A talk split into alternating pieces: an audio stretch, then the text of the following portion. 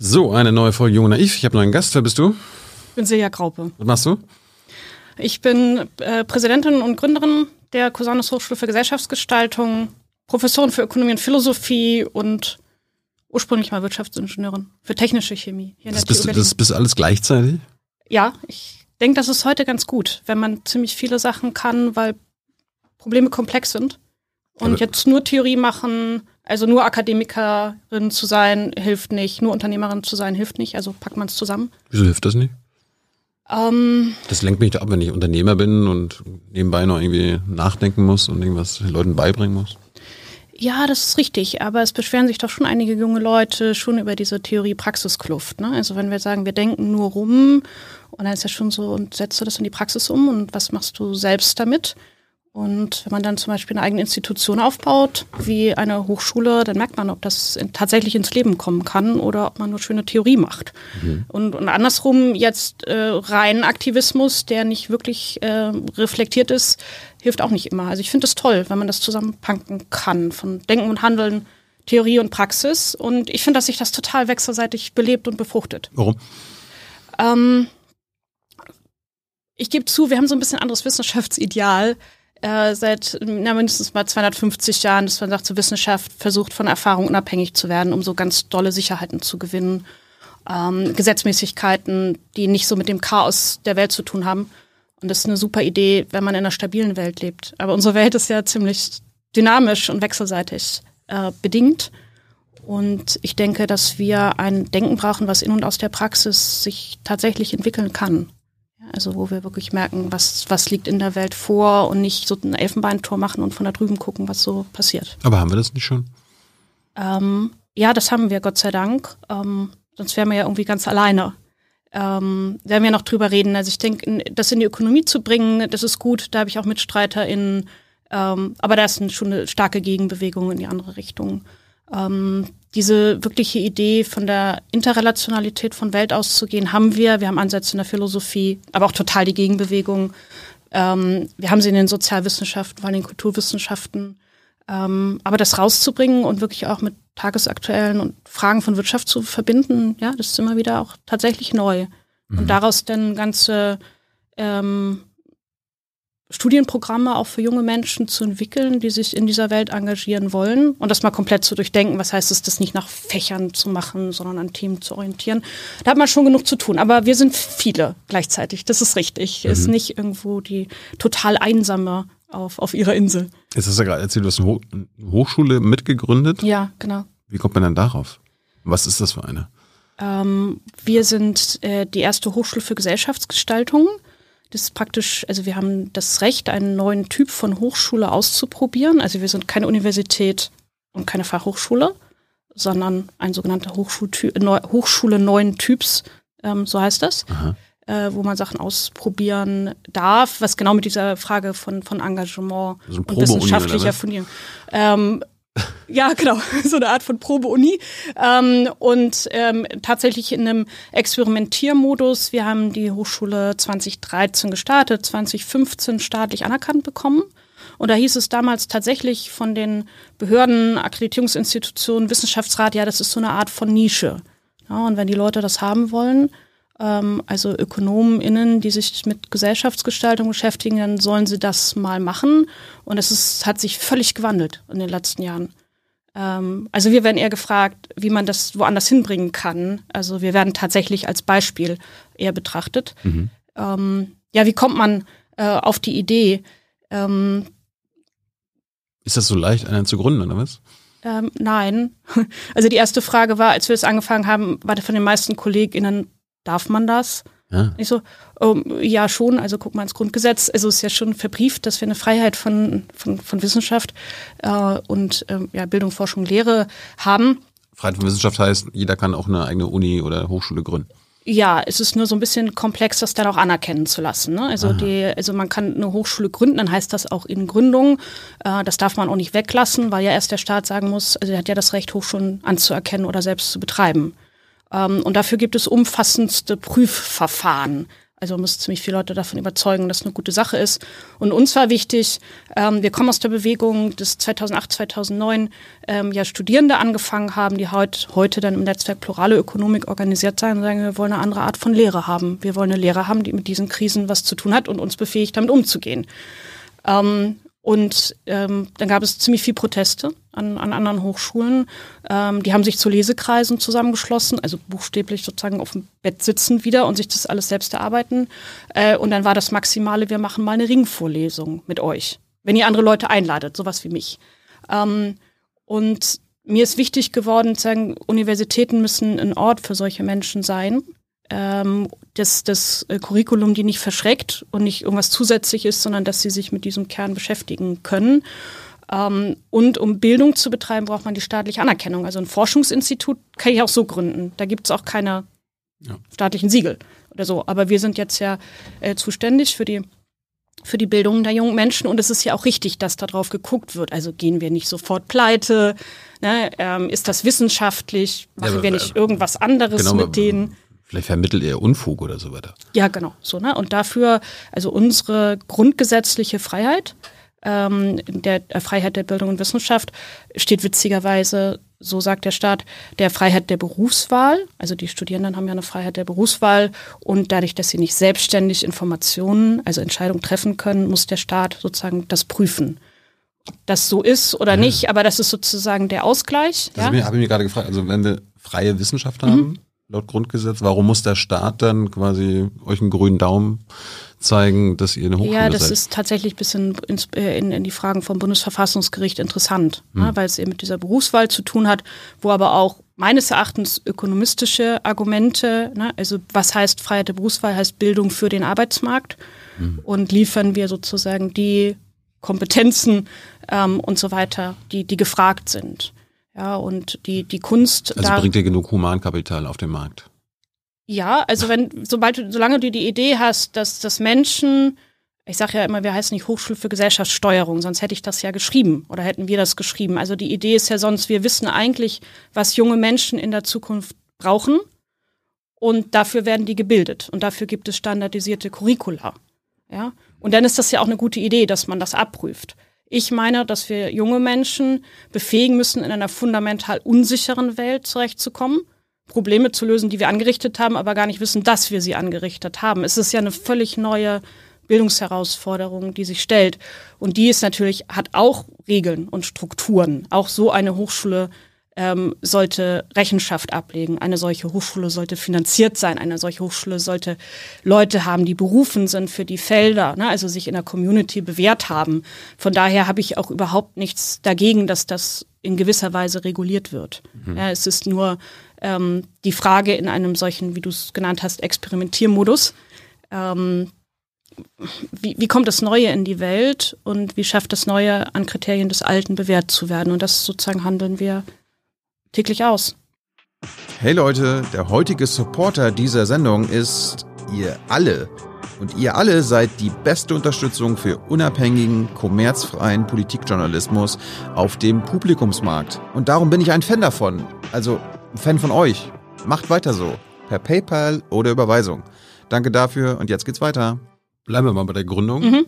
der Cusanus Hochschule. Ja, Fangen genau. wir jetzt mal mit dem Namen an. Wie kommt man darauf? Wie, wie kommt man darauf? Äh, wir haben an der schönen Mittelmosel angefangen, in Bernkastel-Kues. Wo ist das denn? Ähm, das ist zwischen Koblenz und Trier. Also von hier aus ziemlich weit im Westen. Ähm, und äh, wir hatten da ein Forschungsinstitut schon gehabt, also ein freies. Und äh, das dann erstmal aus einer Regionalinitiative entstanden, wo dann sich diese, wie gesagt, diese ganze plurale Ökonomik und so weiter so da drauf ähm, ähm, oder mit verbunden hat. Und äh, Cusanus ist der große Vater der Stadt, deswegen heißt er so ne, Nikolaus von Cus und dann latinisiert, daher kommt das. Ähm, und genau, also klingt dann immer so ein bisschen katholisch, ist auch katholisch. Mhm. Ähm, und ähm, obwohl mittlerweile sagen immer Leute, ja, Cusanus ist das, was wir machen. Also den jungen Leuten macht das eigentlich gar nichts mehr. Cusann ist eine, und das ist eine gute Wahl, ist einer der großen Philosophen der Renaissance, ähm, der die Frage von, von Einheit und Vielfalt mit als erstes, ne? also wie können wir Religionsvielfalt in einer gewissen Einheit leben, in einer europäischen. Und was mir als Philosophin total gefällt, ist, dass er der Erste gesagt hat, wir, wir selber sind bildschaffende Wesen. Ne? Also wir schaffen uns unsere eigenen Imaginationen und gestalten dadurch Zukunft. Also wir sind nicht nur ähm, die auf bestimmte Bilder irgendwie reagieren, sondern er hat diese Kreativität und Imaginationsfähigkeit, die dann auch zur Entfesselung eigentlich der Kreativität der Renaissance geführt hat, mitgedacht. Mhm. So, von daher keine schlechte Idee, aber halt ein bisschen. Gab es noch andere, andere Namen, die im ähm, Umlauf waren? Ja, also wir hatten, hießen erst Cusanus Hochschule, jetzt heißen wir Hochschule für Gesellschaftsgestaltung. Also wir haben schon, ne, also dass wir in einem Namen erklären, was wir eigentlich machen, mhm. äh, war uns wichtig. Ähm, ja, man kann sich das immer tatsächlich wieder überlegen, aber wir hatten bis jetzt keinen konkreten. Ähm, und ich, sage ich aber nur als meine Privatmeinung, würde es mir auch ein bisschen überlegen, mit, mit, ähm, mit lebendigen Namen zu arbeiten. Warum? Also, ja, weil du historisch, du hast immer Sachen. Also Cusanus äh, jetzt nicht so schlimm, aber also hat schon auch antisemitische Seiten zum Beispiel gehabt. Mhm. Ähm, können wir jetzt sagen, wie jeder in dieser Zeit. Und das ist auch tatsächlich so. Ähm, er war selber auch, auch Bischof, er hatte politische Entscheidungen zu treffen, ja, und das sind, das, ja, es sind streitbare Figuren. Und ich finde es toll, wenn man streitbare Figuren als Vorbild hat, weil sagt man ja, siehst du, ne, das echte Leben. Aber für viele ist es dann ja auch wie so ein Säulenheiliger und dann wird schief. Jeden Menschen, den du nimmst und danach eine Institution benennst. Ich würde sagen, man hätte auch irgendwie Hannah Arendt Hochschule. Ja, genau, so. Aber das war jetzt erstmal das Historische, also aus diesem Ort, ne, und die Unterstützung dafür. Und dann war irgendwie klar Cusanus. Und jetzt haben wir Cusanus Hochschule für Gesellschaftsgestaltung und, und schauen wir mal, ja. Aber erstmal funktioniert es gut. Das heißt, wenn ja. irgendwie im Live-Chat die Leute bessere Ideen für Namen haben. Ja, genau, also super gerne. Ja, also nicht gleich morgen, aber nur wir hören uns alles an. Also Coca-Cola geht jetzt nicht. Also, oder, nee. oder, oder geht das? Wenn jetzt irgendwie Coca-Cola sagen würde, sag mal, also, ja wir garantieren dir jetzt 100 Millionen Euro mhm. für die nächsten zehn Jahre. Du nennst die Hochschule nur Coca-Cola Hochschule. Ähm, nee. Schade. Hm, richtig schade. Warum? Geht auch noch nicht mal nach einem einzelnen Seminarraum bei uns, ne? Schade. Aber warum ähm, geht das nicht? Die meinst du nur gut? Die meinst total gut, glaube ich auch. Ähm, es hat mit der Freiheit von, von Forschung und Lehre zu tun. Und ich glaube, muss ein bisschen was sagen. Also wir es gibt auch so Drittmittel und äh, ja, da kommt genau. ja auch mal aus der Wirtschaft alles. Ja, kommt bei uns auch. Ne? Mhm. Ähm, also wir sind zu 70 Prozent spendenfinanziert. Äh, wir haben keine staatliche Finanzierung. Das muss man sagen, wir sind staatlich anerkannt, aber haben keine staatliche Finanzierung. Mhm. Ähm, und äh, wir sind eine sogenannte akademische Selbstgründung, erhält auch nicht selber so viel Geld. Also es war kein Mäzen, Mäzenen dabei, sondern es sind AkademikerInnen, die sagen, oh, dann nehmen wir mal Verantwortung für, für, für uns selbst und für unsere Forschung und Lehre. So muss man es vorstellen. Es ist aber nicht viel Geld hinter eher so gar nichts. Ähm, und deswegen sind wir dann ähm, sind wir finanziert aus der Zivilgesellschaft erstmal zu 70 Prozent und zu 30 Prozent von unseren eigenen Studierenden. Also die tragen dazu bei, dass es uns gibt, also, Studienbeiträge. Wie, wie viel muss man zahlen? Ähm, das sind im Moment äh, 2400 Euro im, im Semester. Oder habt ihr jetzt aber das Prekariat da nicht, oder? Ähm, ja, über Stipendien. Ähm, ja, also ich, wir haben jetzt du, viele Aspekte. Bist du damit glücklich? Dass, äh, nein. Dass man Studiengebühren zahlen muss? Nein. Ähm, ja und nein. Also ähm, ich finde, dass solche, ähm, solche öffnenden Hochschulen, die was ausprobieren, staatlich finanziert sein sollten. Da können wir aber lange warten. Warum Sie seid ihr nicht? Warum seid ihr denn nicht staatlich finanziert, wenn ihr anerkannt seid? Ähm, weil die Grundgesetzväter und Mütter nicht daran gedacht haben, also Schulen es gab damals die Frage von privaten Schulen. Mhm. Wenn du eine Schule machst und die staatlich anerkannt, wird sie staatlich finanziert. Es gab damals aber keine freien Hochschulen. Und ich sage, die Gründungsväter und Mütter hätten, wenn sie es dann mal gewusst, dran gedacht hätten, hätten die das damit reingeschrieben. Es gab da schon die FU Berlin, die Freie Universität. Ja, ja, gut, aber das ist eine andere Art von Freiheit gemeint. Hier ist eine Freiheit in der Trägerschaft ja. ähm, gemeint. So, also und von daher ähm, ist es erstmal so mit dem Staat nichts. Äh, deswegen haben sie die meisten privaten Hochschulen sind entweder ideell, das, also katholisch, protestantisch, anthroposophisch, also solche, sowas. Ähm, und die anderen verdienen damit schlicht und ergreifend Geld. Richtig Geld. Ihr nicht? Nee. Kein Weil ja nur 30 Prozent aus mhm. Studienbeiträgen, also heißt nur so. Ähm, also ja, ich bin damit unglücklich. Und andererseits ist es für alle auch eine, eine Chance, weil sie ja merken, die Sachen, die wichtig sind, den jungen Menschen in der Gesellschaft, sind ja alle nicht so richtig finanziert. Also die Vereine, die nachher gründen, Klimaaktivismus, also wie bauen wir institutionelle Strukturen, wie finanzieren wir das, was uns wichtig ist, ist ja eine Riesenfrage. Also fangen unsere Studis gleich mit uns an. Die haben einen eigenen Verein gegründet, haben ihr eigenes Solidarmodell, äh, wo wir sie alleine oder wir gemeinsam Stipendien einwerben. Ähm, es werden Eltern gefragt. Ja, also du, du lernst sofort äh, für eine Sache eintreten und zu sagen, ähm, ich verzichte nicht einfach auf Geld. So, also ich könnte, ich würde gerne den Studierenden das ersparen. Ähm, und gleichzeitig ist so ist die Welt nicht. Und dann bereiten wir uns halt gemeinsam darauf vor. So, ähm, aber wenn du mich fragst und heute sagt einer, ähm, ich zahle dir das Ganze, dass diese 30 Prozent wegfallen, wir waren ja bei Coca-Cola, mhm. ähm, dann ja, aber deshalb klebt nicht auf jedem Studi Coca-Cola drauf. Ne? Also so, das, das funktioniert. Also irgendwo ist eine Grenze. Mhm. Woher kommen unsere anderen 70 Prozent? Ähm, wir haben die strengsten Regeln, alles Negativkriterien, wie man sie kennt.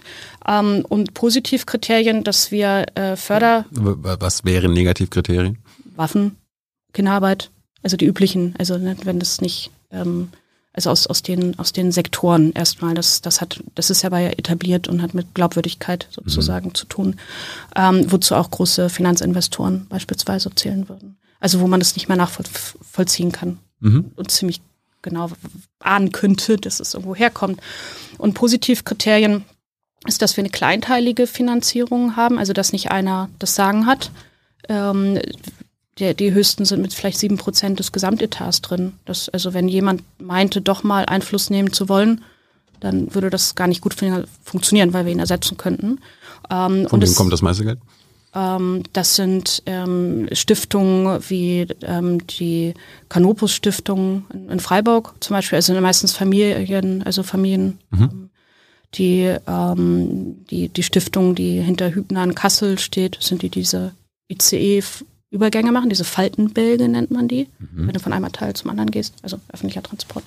Ähm, hauptsächlich, also es sind ähm, unter Unternehmen, Privatpersonen, wir haben viele aber auch in solchen Bereichen von 10.000, 20.000 Euro drin. Wir haben ein Gesamtetat von 1,8 Millionen, dass man das vielleicht so, okay. so, so ungefähr sieht. Dieses Jahr. Ja, genau. Mhm. Also so. Und, und dann stetig, stetig aufwachsend. Und das Tolle ist, dass also unsere ähm, Förderer wollen, dass junge Menschen äh, befähigt werden, ihre Welt und ihre Zukunft zu gestalten. Und sie wissen, dass sie es nicht so können. Es ist eine Freilassung drin. Ich habe noch nicht bei unseren noch nie erlebt, dass sagen, macht es doch so und so. Oder dass sie das besser wissen, wie wir die jungen Leute bilden, sondern wir haben eine Vision, dass wir das zusammen schaffen wollen.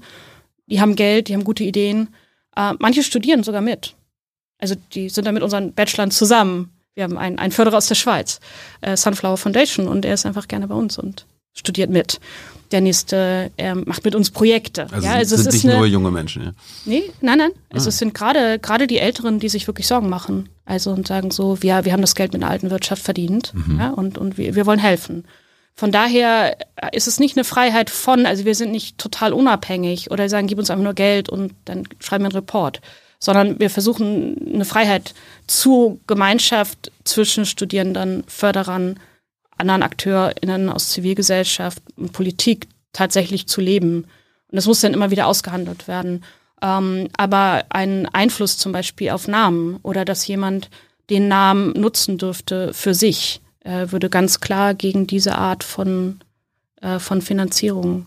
Ja. Und es ist, du kannst dir das eigentlich vorstellen, dass es sowohl auf der Seite der Lehre als auch auf der Seite zum Beispiel jetzt der Förderpartnern ist es ein einzig großes Bildungsprojekt. Weil immer die Frage ist wieder, wie gestalten wir wirtschaftliche Beziehungen, Beziehungen mit Geld? Wie gestalten wir die? Mhm. Also wie bleibe ich als Präsidentin souverän? Es ist nicht, dass die Leute uns mit Geld komplett zuschütten. Ja, so, also wie bleiben wir souverän? Wie erklären wir immer und immer wieder dieses freiheitliche Anliegen mhm. im Dienste aller? Ja, und das ist äh, auf allen Seiten anstrengend und auch immer wieder in, in, in gewisser Weise prekär, ja. Wenn ihr jetzt nicht total unabhängig seid, mhm. Wo seid ihr denn abhängig? Wovon? Also insgesamt sind, sind wir wie alle von, von Geldkreisläufen abhängig hm. ähm, und damit äh, ganz stark von konjunkturellen Entwicklungen beispielsweise. Ähm, nicht, dass es jetzt äh, komplett äh, gefährdend ist, aber sowas wie Corona Also wenn, wenn dann ähm, Unternehmen, Stiftungen wieder nicht genau wissen, wie es weitergeht, ihre Entscheidungen erstmal irgendwie ins Digitale verlegen müssen, gerade bei Stiftungen, wo es auch eher so ältere sind, die zusammen sind. Also es dauert so ein bisschen. Jetzt Ukraine ähm, sagen viele, naja, dann gehen wir halt in die humanitäre Hilfe und es muss jetzt ja alles schnell gehen und Bildung dauert ja so lange, bis deine Leute mal fertig sind. Sag ich, Wahnsinn, ja? Also was sollen wir den jungen Leuten noch erzählen? Wir machen eine Krise nach der anderen und sagen wir, nee, wir haben gerade akutere Sachen zu tun, als euch eine anständige Bildung zu geben. Ja, aber ihr sollt es nachher schon aufräumen. Also irre. So. Ähm, aber es sind auch immer wieder, die dann gerade deswegen sagen, nee, wir wollen das jetzt langfristig machen, wir wollen ein, Projekt haben, was Zukunft hat. Also so. Aber das ist ähm, die, die Abhängigkeit insgesamt, weil wir unsere Leute ja nun auch in so Gehälter, so normale Gehälter zahlen und Gebäude haben und so weiter. Also das, äh, das bleibt die, die Herausforderung. Ja? Und willkommen im Club. Also da, wo die Studierenden nachher arbeiten, unsere Alumni, die haben ja alle die gleichen hm. Fragen. Und da sind wir nicht erhaben drüber, wegen vor allen Dingen dieser fehlenden Staatsfinanzierung. Macht's anstrengend, aber in gewisser Weise auch ehrlich, weil wir genau das Gleiche machen, was alle anderen auch machen müssen. Was müsste denn passieren, damit ihr staatlich finanziert werdet? Ähm, gibt jetzt für ein paar Leute auch am Ende des Interviews, die sagen, ey, das ist doch geil. Was ja, macht. genau. Also es ist eigentlich, äh, es, ist, es gibt einen ähm, relativ klaren Weg.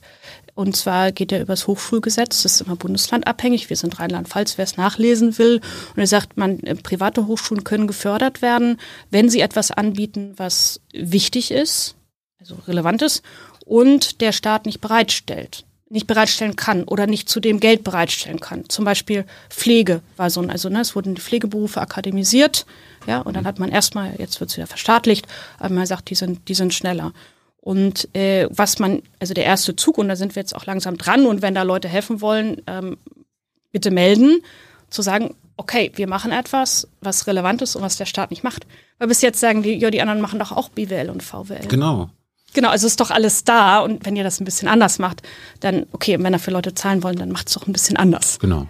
Ähm, und da dreht sich jetzt schon der Wind, dass man sagt, nein, solche Arten von transformativen Studiengängen, die themenorientiert sind und nicht mehr an irgendwelchen Fächergrenzen und Mikro 1, 2, 3 und so weiter. Ähm, also das dreht sich und das ist dann aber eine politische Auseinandersetzung der Frage der Relevanz von bestimmten Studienangeboten. Also liegt dann auch im, im Bildungsministerium in Rheinland-Pfalz auf dem Tisch. Ja, genau. Und es geht dann aber auch hoch. Also es geht immer, natürlich ist noch eine Bundesfrage dahinter und es ist immer der Deutsche Wissenschaftsrat da drin. Hm. Ja. Warum sollte eigentlich der Staat das überhaupt äh, finanzieren? Weil du sagst ja, es soll sich einiges ändern. Also nicht nur im Denken, in unserer Gesellschaft, hm. in unserer Wirtschaft. Das äh, könnte ja auch äh, staatsgefährdend sein. Weil wir haben doch jetzt 70 äh, Jahre hier was aufgebaut mit einem Modell, das offenbar ganz gut funktioniert, auch im Vergleich zum Rest der Welt. Und jetzt kommst du ja an und willst auf einmal das alles anders machen. Radale machen. Ähm, ja, also erstmal. Sollen wir das mit Steuergeldern fördern, ja? Genau, also äh, echt unglaublich. Ähm, also ich denke erstmal könnte man die schwache Variante nehmen und sagen, es ist immer gut zu experimentieren. Ja, es könnte ja irgendwas passieren äh, in, in, in der Welt, äh, was die, so die Randbedingungen so ein bisschen ändert. Und dann ist gut, äh, wenn, wenn schon mal was ausprobiert worden ist. Aber so schwach will ich das eigentlich gar nicht machen. Ähm, sondern ähm, ich bin der Meinung, dass wir schon mittendrin sind in einer Welt, die sich gegenüber den letzten 70 Jahren fundamental gewandelt hat, in der Zunahme von, von Ungewissheit, also von Komplexität. Das heißt, äh, dass du keine standardisierten Bildungsprogramme mehr haben kannst, wo ich sagen, wenn wir, wenn das die Leute lernen, dann haben sie ein sicheres Auskommen und dann sind sie auch gute StaatsbürgerInnen. Mhm. Früher einfach nur Staatsbürger. Ähm, und dann sind sie noch Sonntagsbürger im Sinne von, am Sonntag gehen die zur Wahl. Ja, und sonst funktionieren die so in der Wirtschaft. Ähm, und das Versprechen äh, finde ich auch sehr schwierig, den jungen Leuten zu geben. Also, dass wir sagen, ja, wir wissen jetzt genau, ne? also was du lernst und, und dann ähm, und deswegen äh, sollte sich das Bildungssystem insgesamt wandeln und nicht nur eine Anpassung an Komplexität, sondern woher soll das denn kommen? Dass wir das auch gestalten und durchdenken können. Also Bildung müsste eigentlich vorwärts, also müsste Vorläufer sein und nicht hinterherhecheln. Ähm, und meistens, ja, du hast in gewisser Weise schon recht, Zivilgesellschaft ist immer erstmal am Anfang. Ne? Ähm, und und, und treibt eher ein gewisser äh, Klimaschutz überall, ne? treibt ja auch den Staat. Und, und von daher habe ich auch nicht darauf gewartet, eine Hochschule zu gründen. Ich sage ja, bis der Staat das macht und sonst bleibe ich irgendwie ganz brav woanders Professorin. Ja, das ist schon richtig.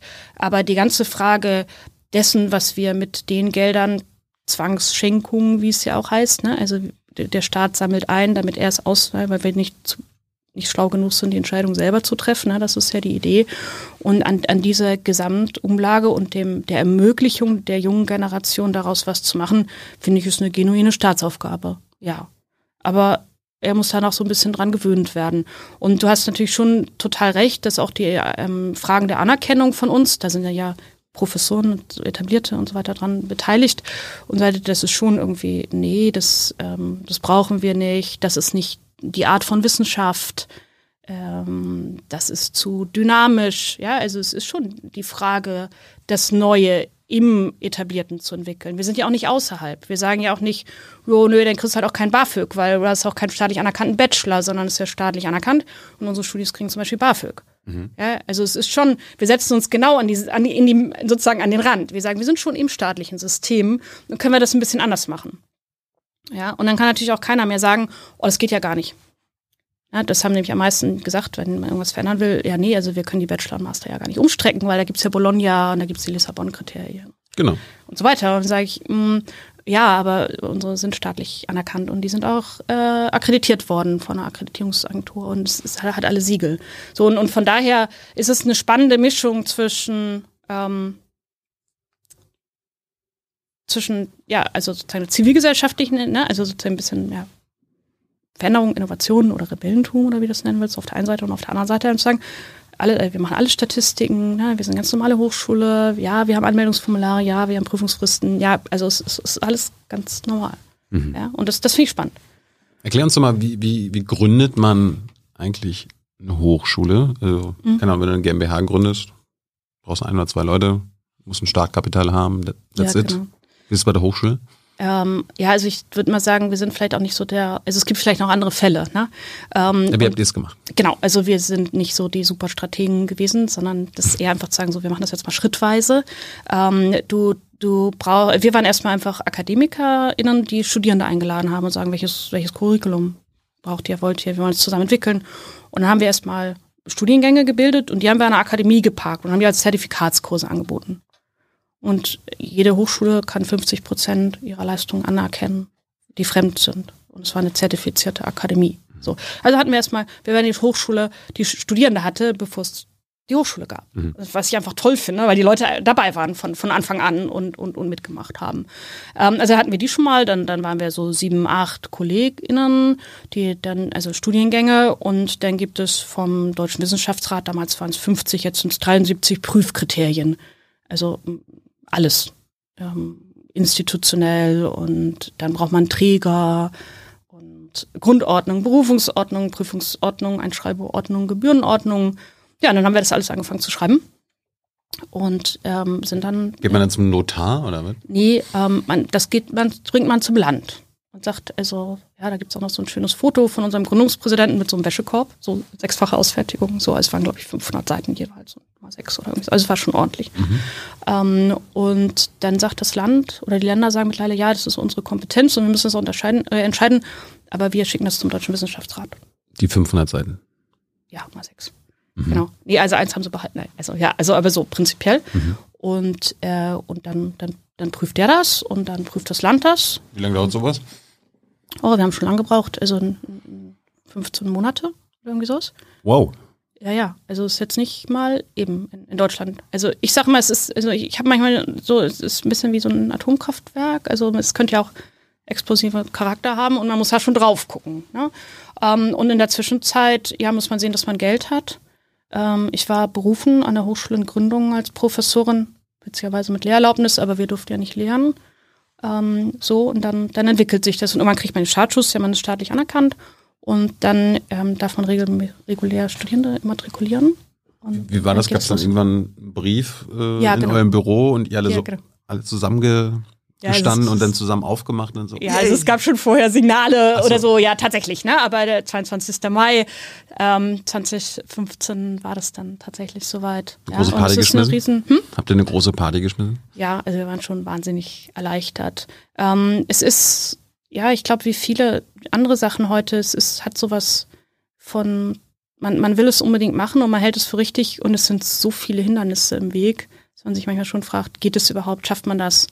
Ähm, hält man das auch durch. Ne? Also weil es äh, und das ist für mich auch wichtig, eine Hochschule zu gründen. Ich denke, ja, also Querköpfe und Dickköpfe gibt's immer, die dann auch was verändern. Aber warum können wir den Weg nicht ein bisschen einfacher machen?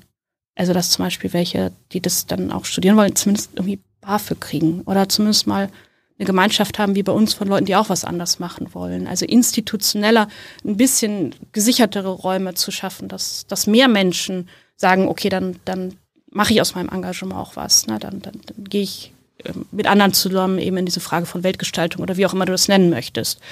Ähm, aber die Räume dafür zu schaffen, ist auch vom, vom ganzen kollegialen Umfeld geht das, darf man das, also es ist jetzt auch nicht so häufig, wir sind, ja. Die Erlaubnis kam dann also vom Bildungsministerium Rheinland-Pfalz. Ja, genau. Und dann habt ihr gesagt, okay, jetzt äh, suchen wir uns mal ein Haus. Nee, nee, das hattest du, musstest ja schon vor alles also unterlegen und, und wie viele Arbeitsplätze und damals auch noch Computerarbeitsplätze. Ich so, ja, die, die haben dann so Laptops, wahrscheinlich. So, aber sonst finden wir auch das. Ne? Dann, Musstet ihr sagen, ähm, angenommen, ihr bekommt eure Zulassung, ja. was ihr denn anbieten wollt? Ja, genau. Also wir hatten schon vorher, das kostet ja auch ordentlich Geld, äh, schon komplett anerkannte Studiengänge. Aha. Dann BWL oder was und VWL oder? Ja, nie. also wir hatten damals tatsächlich nach Fächergrenzen die erstmal formuliert, also mhm. Ökonomie einmal und Philosophie mit Schwerpunkt Gesellschaftsgestaltung, das hatten wir damals schon, ähm, und Bachelor und, und Master. Mhm. Ähm, und jetzt haben wir die Richtung Gestaltungsaspekte, Nachhaltigkeit und so weiter ein bisschen auch vom Namen her verändert. Also wir haben, orientieren uns nicht mehr an Fächergrenzen, sondern thematisch.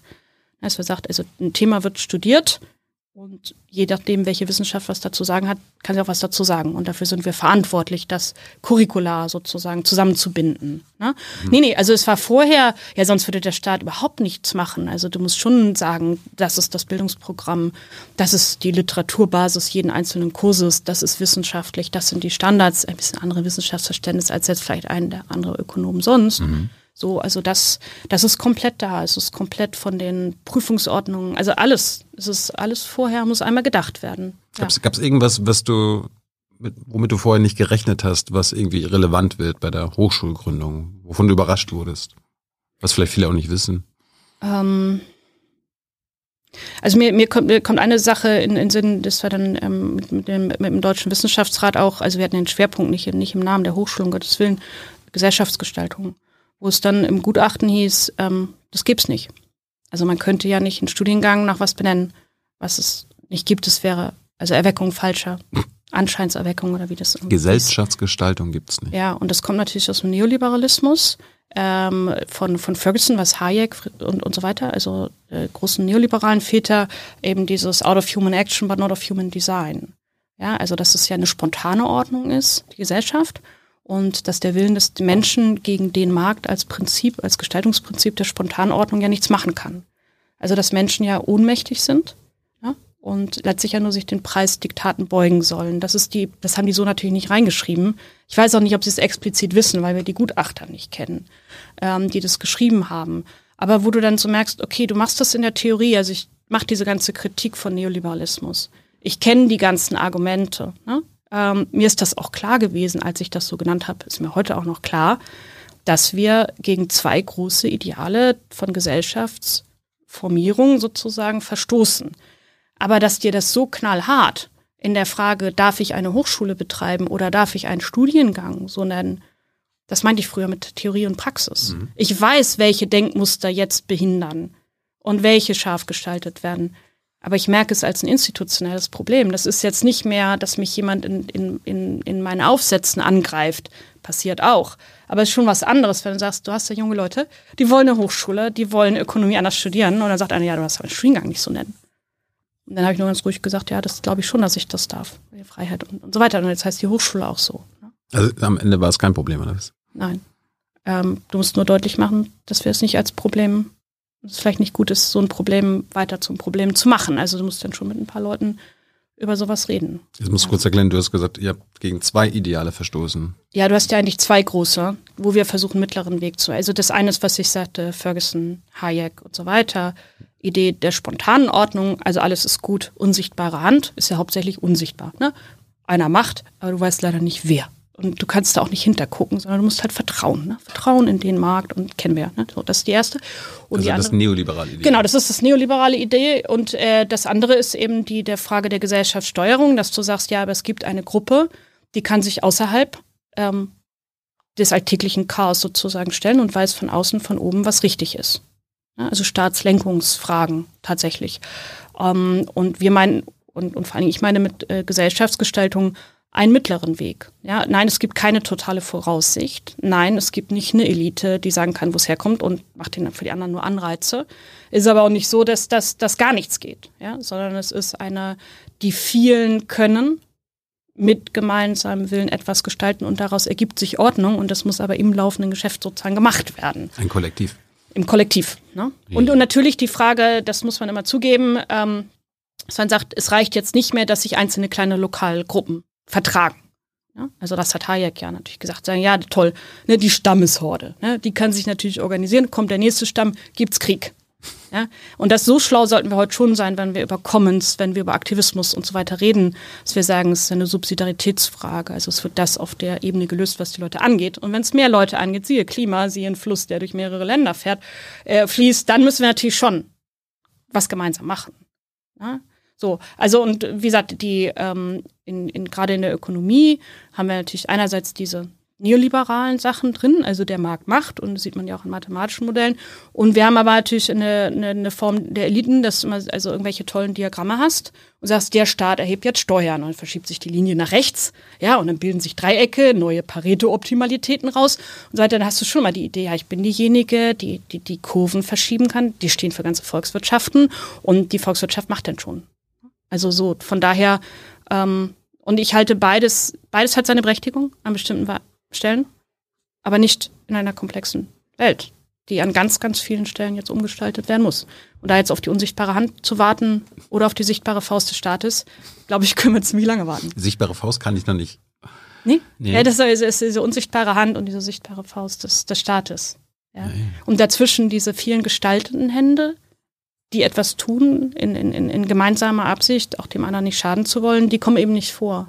Es sind halt immer irgendwie Hände, die von außen ähm, wirken. Mhm. Ja? Und dadurch hast du nie die Idee und deswegen eben Gesellschaftsgestaltung ist den Menschen wieder selber zuzutrauen. Und das ist auch das, ähm, was, was ich meine, was uns selber, aber was auch vielen jungen Menschen Hoffnung gibt. Also was tun zu dürfen. Weil diese andere noch einen Satz dazu, so hat es auch alles der McIntyre beschrieben. Wir hatten so eine ähm, amerikanischer Philosoph. Du hast so eine ganz komische Mischung sonst von Allmachts- und Ohnmachtsvorstellungen. Also wenn du auf der sichtbaren Faustseite bist, dann denkst du ja, cool, du kannst alles entscheiden und alles machen. Kaiser von China oder Deutschland oder was auch immer. Und dann passiert. Und auf der anderen Seite merkst du plötzlich, oh, ich bin nur ein Rädchen im Getriebe, was ich nicht durchschauen kann, völlig anonym, Wirtschaftskrisen, kommt alles irgendwie über mich weg und, und dann bist du gar nichts. Und so ein Schwanken ist gefährlich für eine Gesellschaft.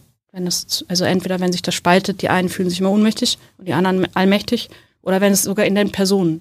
Ja, und wir beobachten das auch bei jungen Menschen, ja, vielleicht auch bei uns selber, dass du halt immer diese, diese beiden Positionen hast. Und da wieder einen mittleren Weg sagen, ja, gestalten ist schwierig, aber wir machen das zusammen und du bist nie total ohnmächtig. Ja, aber du kannst natürlich auch nie als Einzelner sagen, so jetzt bitte machen. Ja, es, ist, es ist eine neue Form der, ähm, des, des, des Mitwirkens tatsächlich. Du gerade überlegst, gibt es Interessengruppen, die Interesse daran haben, dass Leute sich ohnmächtig fühlen? Ähm, du meinst das Geschäft mit Angst? Da wird ja niemand zugeben. Ne, dass, äh, nee. ja. Ähm, Aber wir stellen das ja fest, dass Leute sich ohnmächtig fühlen. Ja, also ein, ein Teil, was ich in, in meiner Arbeit mache, ist tatsächlich, wie, wie kommen diese, diese, diese Ideen sozusagen zustande. Ähm, und wir haben natürlich, was ich als letztes dunkle Jahrhundert beschreibe, schon eben diese Ideen der Steuerung der Gesellschaft, die nicht über sichtbare Regeln sondern wie Foucault sagt, über Subjektivierung. Was heißt das? Also indem du selber Regeln internalisierst. Also indem du zum Beispiel, wenn du Angst hast ähm, oder Ohnmachtsgefühle, gehen wir ja alle auf Instinkte runter. Ne? Und das ist von außen natürlich viel berechenbarer. Ne? Also wie, wie reagieren Leute, wenn, wenn Panik in einem Stadion ist? Dann kannst du Leute berechnen wie Moleküle, wo die hinlaufen. Ja? Und das wurde sowohl für politische, aber auch für Marketingzwecke genutzt, dass wenn Menschen Angst haben, na, dass sie dann leichter sich von bestimmten Ideen zum Beispiel überzeugen lassen. Und das sage ich jetzt nicht einfach nur so, sondern das sind ja Manipulations- oder Beeinflussungstechniken, kann man auch unterscheiden, die ja gelehrt werden. Im Marketing beispielsweise, in der politischen Propaganda. Also es ist jetzt nichts, wo wir als Kritiker sagen, oh, voll fies, sondern es ist ja ein Standard, sowas auch ähm, umzusetzen. Und von der anderen Seite hast du natürlich Leute wie Naomi Klein und so weiter, die das dann als Schockdoktrin, das ist ja Ne? Angst ist ja sozusagen die große Idee dieser Schockdoktrin, ähm, die sich auch bis in politische Prozesse tatsächlich ähm, zeigen lassen. Ja. Und du kannst ja schon noch zweimal unterscheiden, ganz bei, bei Schockdoktrinen. Du wartest auf ein Ereignis, wo die Leute irgendwie alle aufgeregt sind, um dann was aus der Schublade zu ziehen, sagen, so können wir uns wieder neu ordnen. Oder ob die Schock, ob das selber in, in, also induziert ist. Und da streitet man sich natürlich dann, ne? Also mhm. was, was, was ist ähm, da muss man dann mit wieder wissenssoziologischen und, und Netzwerkanalysen umzusehen, ist auch ein Wille dahinter. Ne, und wollte man das. Aber die, die grundsätzliche Idee, dass wir Menschen ähm, über ja praktisch reflexartige Ideen, also reflexartige, was unbewusst ist, was du dir gar nicht klar machst und denkst voll meine Individualität, dass wir darüber Gesellschaft steuern können, ist Verhaltenswissenschaften, Verhaltensökonomie, diesem ganzen Nudging ist nichts anderes. Kognitionswissenschaften, Marketing, PR haben alle diese Idee. Und für mich ist die Grund nicht die Frage, wie macht man das besser, sondern sagen, können wir den Menschen vielleicht sagen, so ein bisschen mehr Bewusstsein über das eigene, ein bisschen Gestaltungskraft. Wie komme ich aus meiner eigenen Angst raus? Ja, und nicht dann irgendwas zu kaufen oder, oder irgendwie einen Reflex zu bedienen. Ähm, auch da sind wir nicht alleine, ne, das will ich nie sagen. Aber es ist nicht der Mainstream, den Menschen als sein Bewusstseins als ein gestalterisches Wesen tatsächlich wahrzunehmen. Zurück zu euren Studiengängen. Aktuell hm. habt ihr, bietet ihr vier an. Vier. Drei Master, ein Bachelor. Kommen wir gleich zu. Äh, gibt's, wie viel wollt ihr? Was ist so die Vision? Wie viel, wie viel braucht ihr? Gibt es irgendwelche Studiengänge, die du dir wünschst? Ähm, ja, also wir wollen auf jeden Fall, was wir merken, in den ganzen Bereich äh, weiterbildende Studiengänge rein, weil ganz viele Leute sagen, wir, wir, machen schon Engagement, wir sind irgendwo und wir haben ja alles Vollzeitstudiengänge. Also das, das wird ein wichtiger Bereich sein. Wir sind sogenannte Vollhochschule, wir können alles anbieten. Also einer sagt noch, finden wir ein tolles Konzept, aber machen jetzt noch was einem anderen Schwerpunkt, weil wir Gesellschaftsgestaltung und Ökonomie verbinden. Ich, ich, Wäre das möglich? Ich will einen Marketing-Studiengang haben. Als, als Coca-Cola? Keine Ahnung. ähm, das würde nee, so einfach, das, das würde mich genau. interessieren, wenn ich äh, zu euch komme, dass ich da Marketing ah, okay. studieren kann. Ähm, ja, ähm, ah, ja. Machen wir auch. Ähm, aber genau mit solchen Themen, was ich gerade gesagt habe, dass ah. ich sage, also das sind solche Grundsätze. Mhm. Und äh, wenn man sich als junger Mensch dafür entscheidet, ähm, dann lernen die auch bei uns die Techniken, weil man muss es ja auch können und, und wissen. Äh, und dann ist aber immer viel diese Grundsatzentscheidung, ja, wollen wir Menschen überhaupt sozusagen in dieses Manipulative? Also wollen wir, was ja auch bei vielen Kampagnen, guten Kampagnen, ne, sozusagen auf an was appelliere ich oder appelliere ich halt an Aufklärung, Bewusstseinswandel, dauert ja auch sehr lange. Ne? Also so diese Sachen. Ähm, aber zurück zu den Studiengängen, ähm, was jetzt interessant ist, ich meine, wir sind ja so ein bisschen klein. Ne? Also mhm. wir haben jetzt mit 130 Studierende und allein 300.000 studieren was mit Wirtschaftswissenschaften. Also die Verhältnisse sind ja nicht so ganz logisch.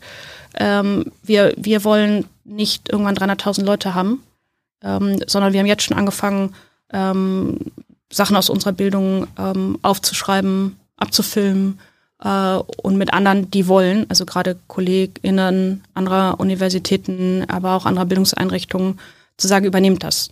Ja? Also unsere Idee ist teilen, hm. nicht Wettbewerb. Manche Hochschulen sehen uns mal noch als Wettbewerb, sage ich, das ist total süß, aber also was sollen wir machen? Ne?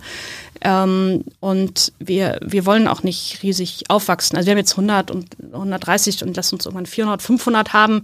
Das kriegen wir auch hin. Aber die, die Idee kann nur sein, Beispiel zu bilden. Und da sind wir wieder bei der Frage letztlich auch von Finanzierung. Ja? Mhm. Also es soll sich ja für alle was ändern. Und es soll Kampagnen geben, dass man sagt, also wenn du Wirtschaftswissenschaften studierst, oder spezifisch VWL, dann weiß bitte vorher, was passiert, weil die Leute wissen es, es ist ja keine vollständige Information. Die Leute sagen, ja, Wirtschaft voll interessant. Die Eltern sagen, ja super, kannst was mit anfangen. Mhm. Na, und dann gehst du da hin und dann wirst du in so völlig weltfremde Modellwelten, weißt überhaupt nicht, was es soll. So war es bei mir. Hm. Mhm. Willkommen im Club. Ja. Mhm. So. Und, und mich nervt das, dass diese, ich habe die gleiche Geschichte. Ja, du, hast durchgezogen, du hast durchgezogen, ich habe abgebrochen. Ja, genau, aber du hast so, und jetzt wieder im Herbst wieder und wieder und wieder, es werden immer die gleichen Geschichten erzählt. Ähm, und das können wir, also und wir, wir nehmen dann ja die Leute, die, also wir haben Gott sei Dank Bachelor, die sind, die, die, die machen es von vornherein anders. Das, das ist einfach super. Und dem bringen wir auch nicht erst normale VWL und sagen, nee, eigentlich ist anders und so, sondern erst anders und dann die normale VWL eingebettet, ne? also so rum. Aber die Masterstudierenden sind die Hälfte, kommen eben aus einem BWL, VWL, Bachelor mhm. ähm, und sind verbildet, wie man das früher in der Aufklärung nannte. Ne? Also die, die wollten mal was gestalten und dann hat die Bildung ihnen das abtrainiert und daran leiden sie. Also ja, sowas wahrscheinlich wie bei dir, nur dass sie dann, sie brauchen Zertifikat, also sie müssen bis Bachelor durchhalten oder haben dann durchgehalten bei uns. Und die anderen sind fachfremd, sogenannt fachfremd ähm, mit gewissem Hintergrund, den wir abprüfen müssen oder dann notfalls nachschulen oder vorschulen oder wie man das irgendwie nennen will. Und die sagen, okay, ich bin Kulturwissenschaftlerin, ich bin Ingenieurin, ich bin, weiß ich nicht, ähm, Pflegeleute haben wir beispielsweise, also alle studiert und sagen, wir kommen immer wieder an diese Ökonomisierung ran. Also wir haben voll ausgebildete Lehrer, die zu uns kommen. Zweite Staatsexamen, können verbeamtet werden und sagen, nee, bevor ich den Kindern das beibringe, möchte ich das einmal von, verstanden haben, was das ist und ob es anders geht. Ja, und die sozusagen kommen zusammen und daraus, du kannst dir vorstellen, es ist wie so ein großer Experimentierraum, ähm, wo wir Sachen so ausprobieren, dass man sie dann auch rausbringen kann.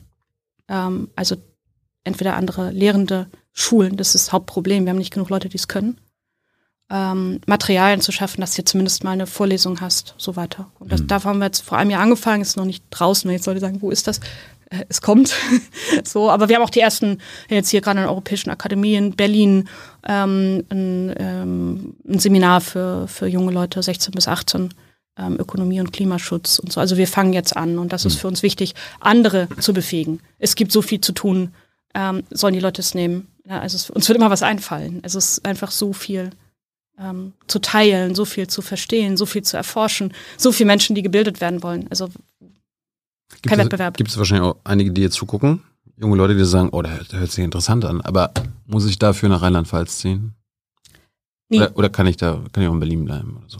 Ja, also digital haben wir gemacht, ähm, auch gute Kritiken bekommen, aber digital ist digital. Mhm. Ähm, also jetzt teilweise werden wir Hybrid. Äh, was bei uns gut ist, wir machen alles in Blöcken. Ähm, das heißt, dieses, ja, irgendwie anderthalb Stunden Mikro, eins am Mittwochmorgen und dann am nächsten Mittwoch wieder und so weiter, gibt's nicht mehr. Aber es gibt ein Thema, was weiß ich jetzt, Kulturgeschichte oder Wirkungsforschung oder was auch immer. Und dann ist es fünf Tage. Leute bereiten sich vor, Leute bereiten sich nach. Ähm, und, äh, und dafür gerade im Masterbereich, aber auch im Bachelor, ähm, ich habe jetzt die aktuell nicht Zahlen, ich glaube zwei Drittel pendeln zu uns. Hm. Und die Studierenden sind total klasse und sagen, naja, aber das funktioniert irgendwie nicht so richtig gut. Also angespannter Wohnungsmarkt und so weiter. Und ähm, haben selbst organisiertes Studierendenhaus. Das ist deren Riesenprojekt, ähm, dass die Leute einpendeln können und dann können die in einem Haus wohnen und kochen und essen und alles irgendwie biologisch und so weiter. Und das, ja, und dann, und das muss finanziert werden. Ja, dann haben sie auch diese blöden Studienbeiträge, wir sprachen drüber. Mhm. Ja, und sich da als Gemeinschaft verantwortlich zu fühlen. Und deswegen, wir haben viele in, in Berlin zum Beispiel. Also von unseren, glaube ich, weiß ja so 15, 16 oder so, die sind in Berlin. Ähm, und ja, pendeln dann tatsächlich zu uns. Ähm, ich, trotzdem bestehen, also wir merken, Präsenz macht einen Unterschied. Und wir gehen immer an den Rand dessen, was möglich ist, seitens der Behörden und so weiter, also und was verantwortbar ist, äh, um das zu ermöglichen, weil der Austausch halt ein anderer ist, ähm, als wenn du vor Kacheln sitzt. Mhm. Ja? Also von daher rein digital werden wir jetzt auch zunehmend einfach Wissensinhalte, ne? Finden die jungen Menschen, bei mir zumindest sagen sie immer, jetzt können wir die Silje endlich mal vor und zurückspulen und mal stoppen. Gibt es so, also eure, eure ganzen Vorlesungen eigentlich so kostenlos im Netz? Gibt ja vielleicht auch einige, die jetzt nicht irgendwie eingeschrieben sein wollen oder ja. äh, Studierende mhm. sein wollen, sondern einfach das nebenbei mitnehmen ja, genau. Wollen. Also wir haben teilweise also Schnupperseminare, wo sowohl hybrid als vor Ort, also dass du teilhaben kannst. Dann hatten wir zu Corona die großen Ringvorlesungen. Wir haben sofort gesagt, äh, wir wissen auch nicht jetzt gerade, was passiert, aber es ist, glaube ich, besser, sich das mit Menschen zu arbeiten, bevor wir wieder ein Herrschaftswissen haben und haben gesagt, dann lass es gleich alles zusammen in Echtzeit äh, zu äh, studieren. Und das haben wir zum Beispiel alles online. Das ist auch in unserem eigenen YouTube-Kanal und da sind viele auch von unseren Vorlesungen und, und Grundvorlesungen, meine Sachen zur Imagination und Kritik an der VWL und das ist alles da, tatsächlich. Hm. Ja, und das ähm, und warum sollten wir da drauf sitzen? Ja, also wie gesagt, wir machen das ja nicht, dass wir sagen, ja, dafür kriegen wir 400 Euro im Monat. Ja, das, ist, das ist ja nicht die Idee von, ähm, von, von ökonomisierten, wir sitzen auf Wissen und geben das nur raus, wenn's, wenn wir was bekommen. Mhm. So. Trotzdem müssen wir natürlich sehen, dass wir als Organisation stabil sind, finanziell. So, das ist schon, ne? Mhm. So, es gibt ja den Einstudiengang Bachelor of Arts, der heißt Ökonomie, Nachhaltigkeit mhm. und Transformation. Mhm. Was ist denn der Unterschied zwischen diesem Studiengang bei euch und meinem BWL-Studiengang an der HU? Wahrscheinlich fast alles. Na, ich fange mal an. Ähm, wenn sieht man auch bei unserer Homepage sind immer so schön schön schön eingefärbt. Ähm, du, du hast äh, zwei Säulen. Erstmal die also sozusagen die Seitensäulen. Damit fange ich an. Als erstes ähm, heißt Bildung immer Persönlichkeitsbildung. Ne? Ähm, du selber musst ja mit dir klarkommen und musst Verantwortung in der Welt übernehmen können. Äh, dafür gibt es ein ziemlich großes Wissen. Also sowohl ähm, wie argumentiere ich, äh, wie, wie äh, präsentiere mich, aber es sind natürlich auch philosophische Fragen. Welches Menschenbild liegt zugrunde? Viele unserer jungen Leute kämpfen mit der Frage unternehmerisches Selbst, Selbstoptimierung. Hat es was mit mir zu tun? So, also diese ganze Sache ist das eine. Dann die Transformationssäule ist tatsächlich, sich mit den ganz, ganz aktuellen ähm, Themen auseinanderzusetzen, teilweise innerhalb äh, von Engagement und Aktivismus, ähm, teilweise einer Reflexion. Und dazwischen ist jetzt das sogenannte fachinhaltliche, thematische Studium eingebettet. Und wenn du zu uns kommst, ähm, dann ähm, haben wir, man nennt das jetzt pädagogisch-wissenschaftlich erfahrungsbasierte Didaktik, dass wir die Menschen immer erstmal abholen und sagen, wo begegnet dir eigentlich Wirtschaft? Was, ne? Also, wenn du jetzt hier guckst, ja, dann müssten die halt mal alle, wo kommt das ganze Zeug her? Wie ist das finanziert worden? Was ist genau mit eurem Toilettenpapier? Woher kommt das? Wo bin ich eigentlich drin verflochten? Ja, also ist erstmal die Frage, okay, wer sitzt an deinem Abendbrotstisch mit? Ja, also für wen sorgst du? Ne? Wie machen wir das eigentlich? Wie verteilen wir das? Ja, dass du erstmal sagst, ich bin, bin ein Mensch und es ist nicht so, ich werde nicht ausgeklammert und in Modellwelten. Du fragst ja nach deinem HU-Studium. Ne? Da ist ja erstmal so, was du bist, ist ja völlig egal. Deshalb ja auch Multiple Choice. Ob du das lernst oder ein anderer lernt, ja. oder ob ich das unterrichte oder ein anderer unterrichtet, ist jetzt mich egal. Ja, für mich war hieß Hochschulbildung, das zu lernen, was in der Prüfung rankommt. Ja, genau. Damit also, ich meine Prüfung mh. bestehe und meine Punkte bekomme. Ja. Damit ich dann irgendwann meinen Abschluss bekomme. Genau, und wenn du einen Abschluss bekommst und damit kannst du dich irgendwo bewerben und wenn du dich da dann und lebenslang und, genau. und, und, und, irgendwann da hinten. Genau.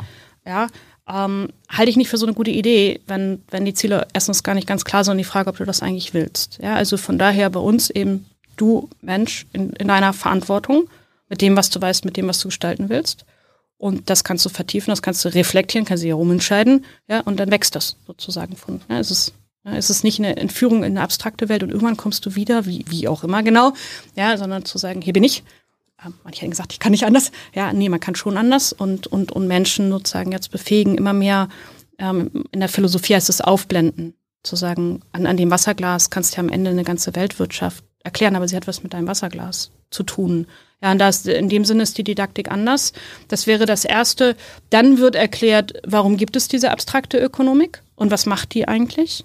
Ja, und das sind zumindest die Grundrechenarten, weil die Diskurse ja so geformt sind. Also das ersparen wir denen dann nicht. Aber dadurch, dass es kontextualisiert ist, dadurch sagst, das waren mal die Ziele von so einer Wissenschaft. Okay, du teilst das Ziel nicht, aber du kannst jetzt einfach mal mitspielen. Ja, ähm, geht das eigentlich relativ schnell. Also weil die Leute nicht mehr Angst haben, sie werden irgendwie entfremdet oder irgendwie werden sie manipuliert. Ich meine, die Studis merken ja, was los ist. Ähm, und wenn du sagst, nee, ist einfach eine Übung und die wird halt gemacht und wir zeigen euch den Weg, das sind die Regeln und bitte danach mal spielen, aber du musst ja die Regeln nicht, werden ja nicht unbewusst antrainiert. Es ist eigentlich ein freiheitliches, also ja, es ist nicht immer einfach wegen Mathematik und so, aber prinzipiell ist es eher dann. Wie wird das angenommen? Ähm, gut, also wir haben oft mal versucht, sagen, ja, eigentlich brauchen wir das gar nicht mehr. Ähm, so und ja, die, die, also sie wollen ja auch mitreden und sie wollen verstehen, was in den Köpfen von anderen drin ist. Ähm, und die Diskurse laufen ja auch oft über mathematisierte Modelle.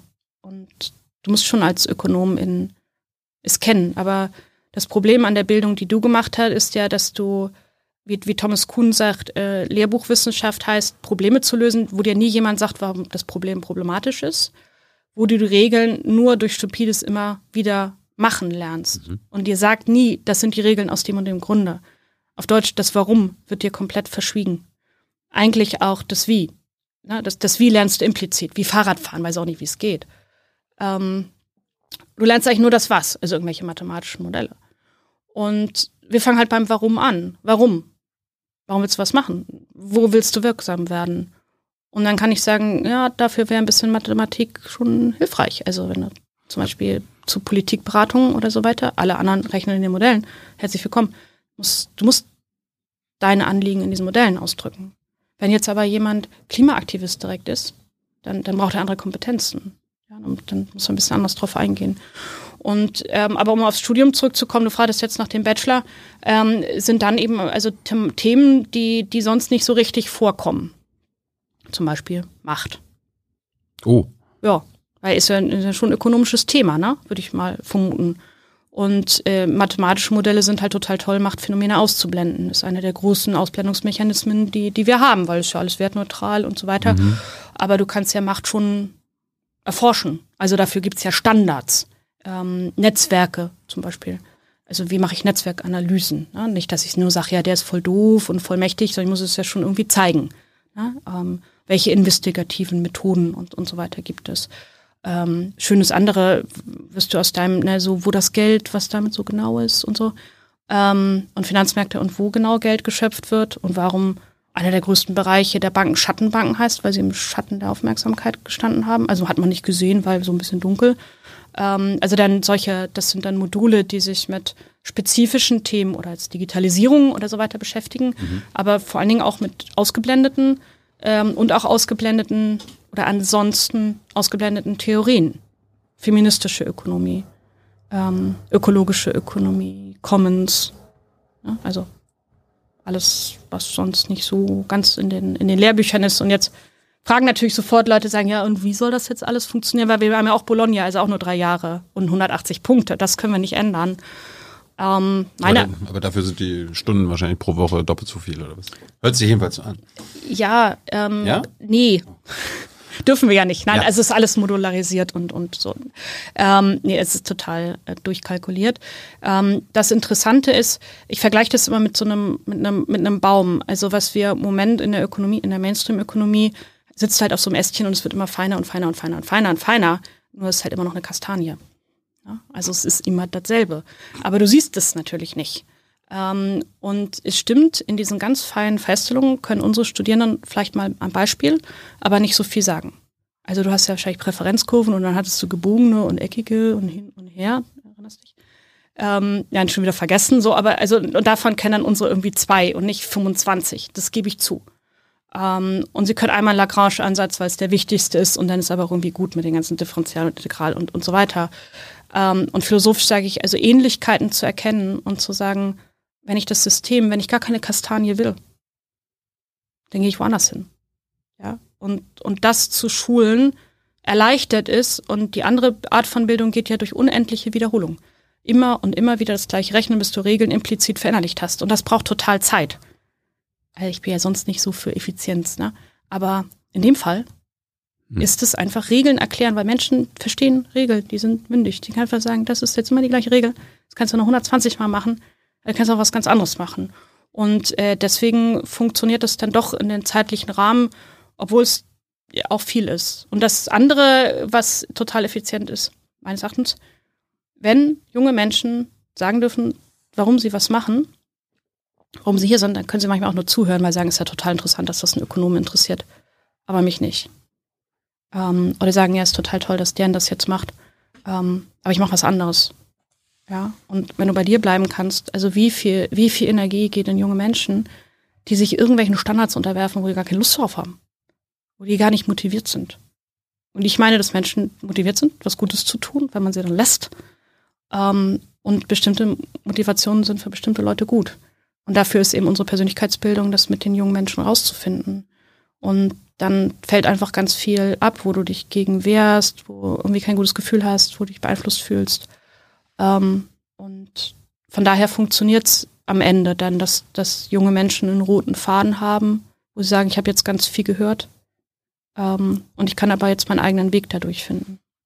Falls ihr Fragen habt zur Hochschule von Silja, her damit in den Chat.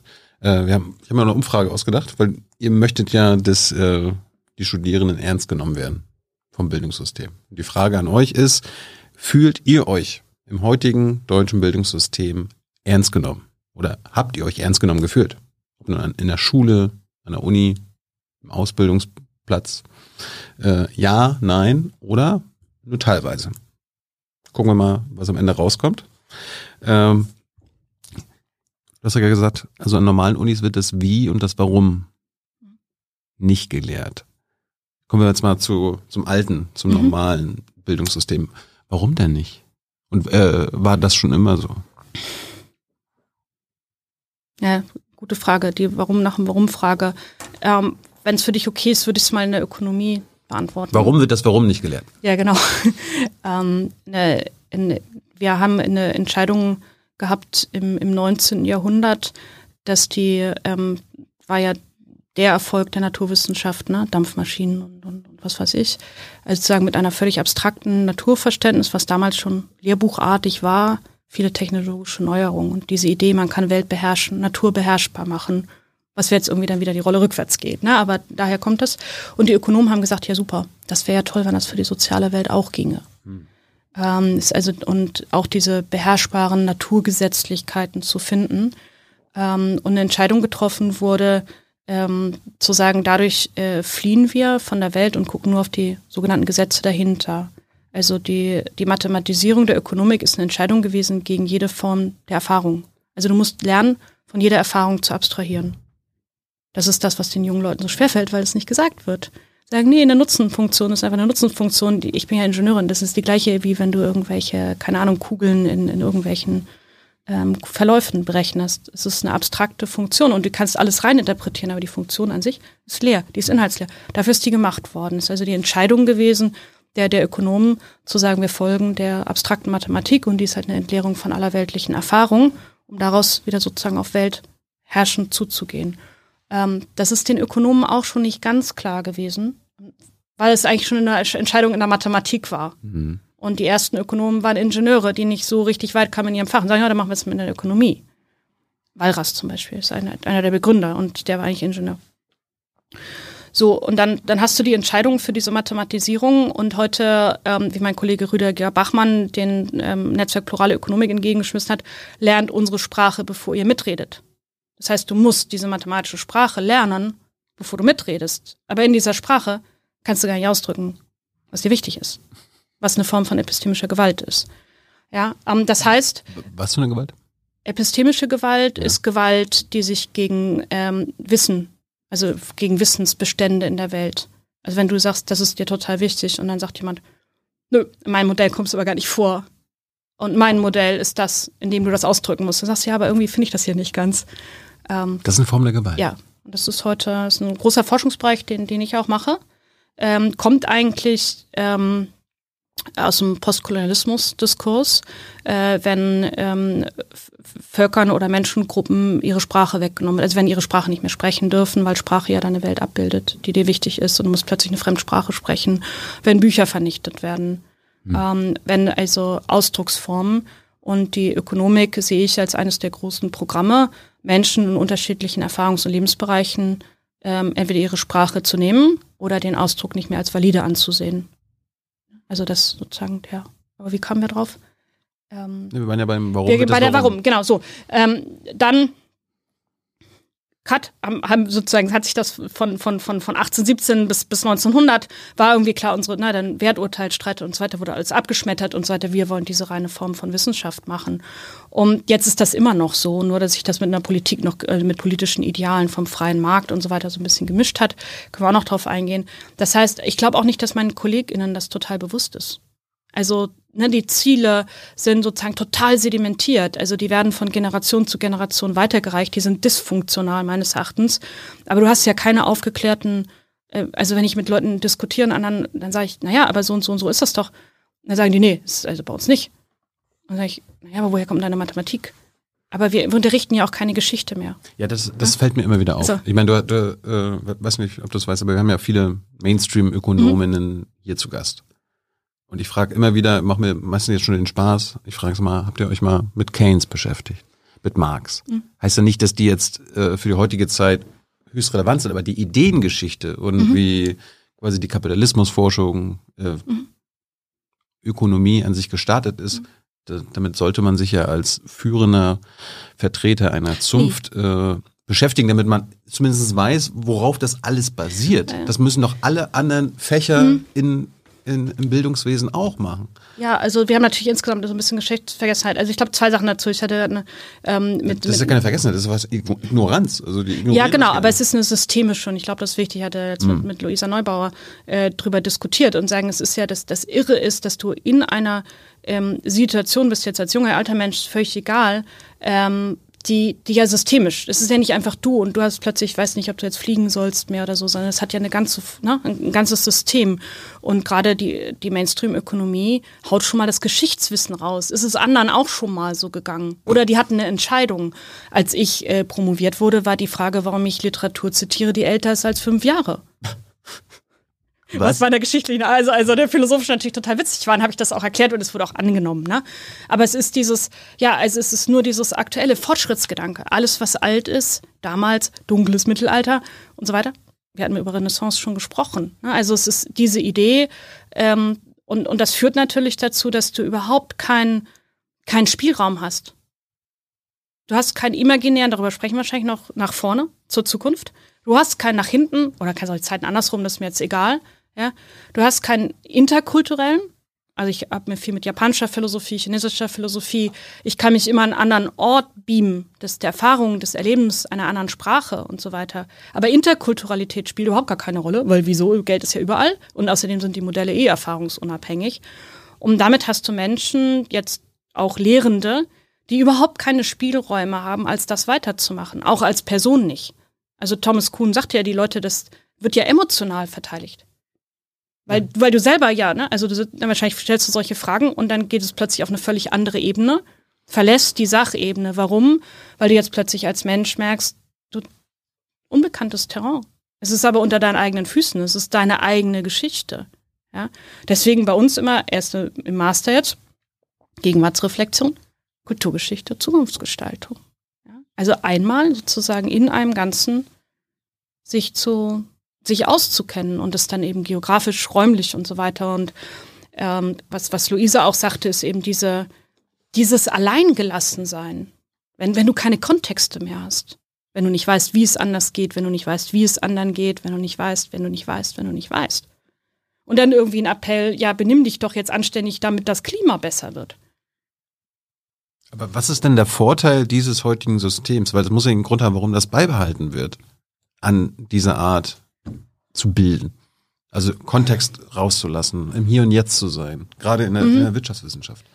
Also du hast natürlich, also wie, wie Thomas Kuhn auch sagt, jedes System hat ja seine eigenen Ziele. Mhm. Ne? Oder wie Ludwig Fleck Denkstile. Ne? Genau, was also, ist das Ziel der Wirtschaftswissenschaften dann? Ähm, das Ziel jetzt, wie des gesagt, Mainstreams. Des, des Mainstreams ist, ähm, noch ein Standpunkt in der Welt, also jetzt aus dem historischen, kulturgeschichtlichen, zu sprechen, wo du ohne auf deine eigenen Erfahrungen ohne auf deine eigenen Unzulänglichkeiten und so weiter Gestaltungsmuster für diese Welt vorgeben kannst oder Steuerungsmuster.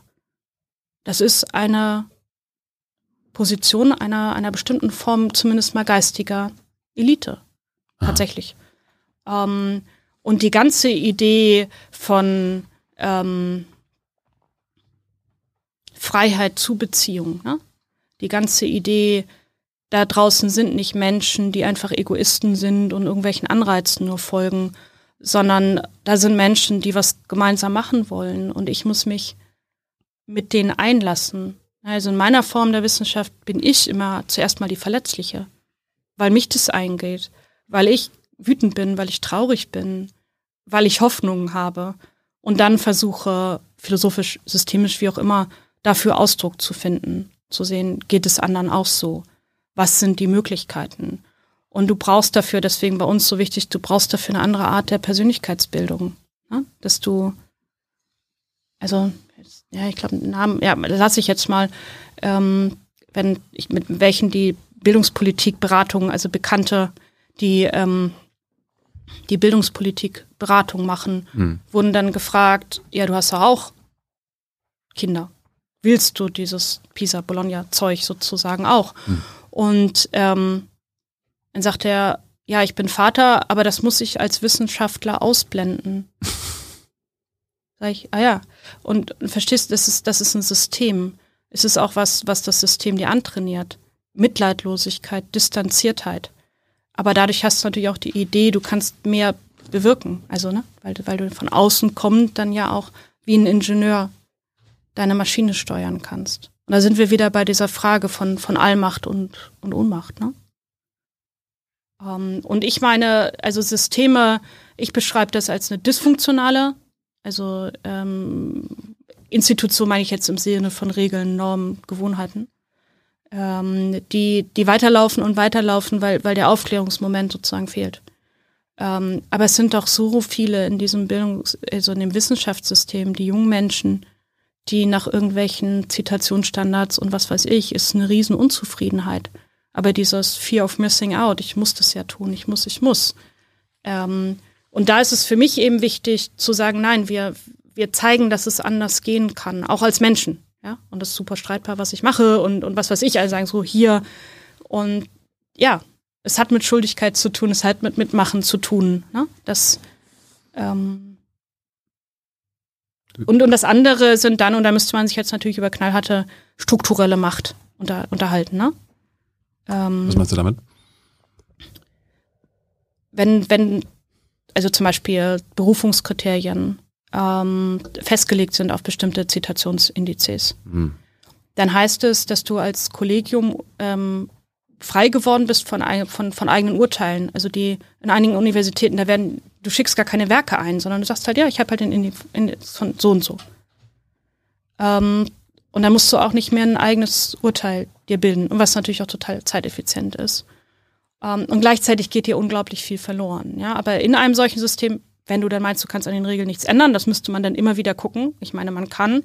Ähm, dann ist halt die strukturelle Macht so und vor allen Dingen die, die außen stehen. Wenn du jetzt sagst, nee, als junger Mensch entscheide ich mich dafür, sinnvolle Sachen zu publizieren, dass sie bei dem Tilo irgendwie landen und dass sie hier mal diskutiert werden, dann sagt man, das interessiert hier niemanden. Damit wirst du nie Professor oder Professorin. Ähm, also das, das sind dann so natürlich die, die finanzielle Reproduktion. Auch in den staatlichen Universitäten läuft alles auf Drittmittel, obwohl sie eigentlich grundfinanziert sind. Mhm. Ähm, das sind alles Projektbezüge, ne? also die dann größere Stiftungen und so weiter. Und dann machst du halt irgendwelche Forschungen. Es ist immer maximal auf drei Jahre.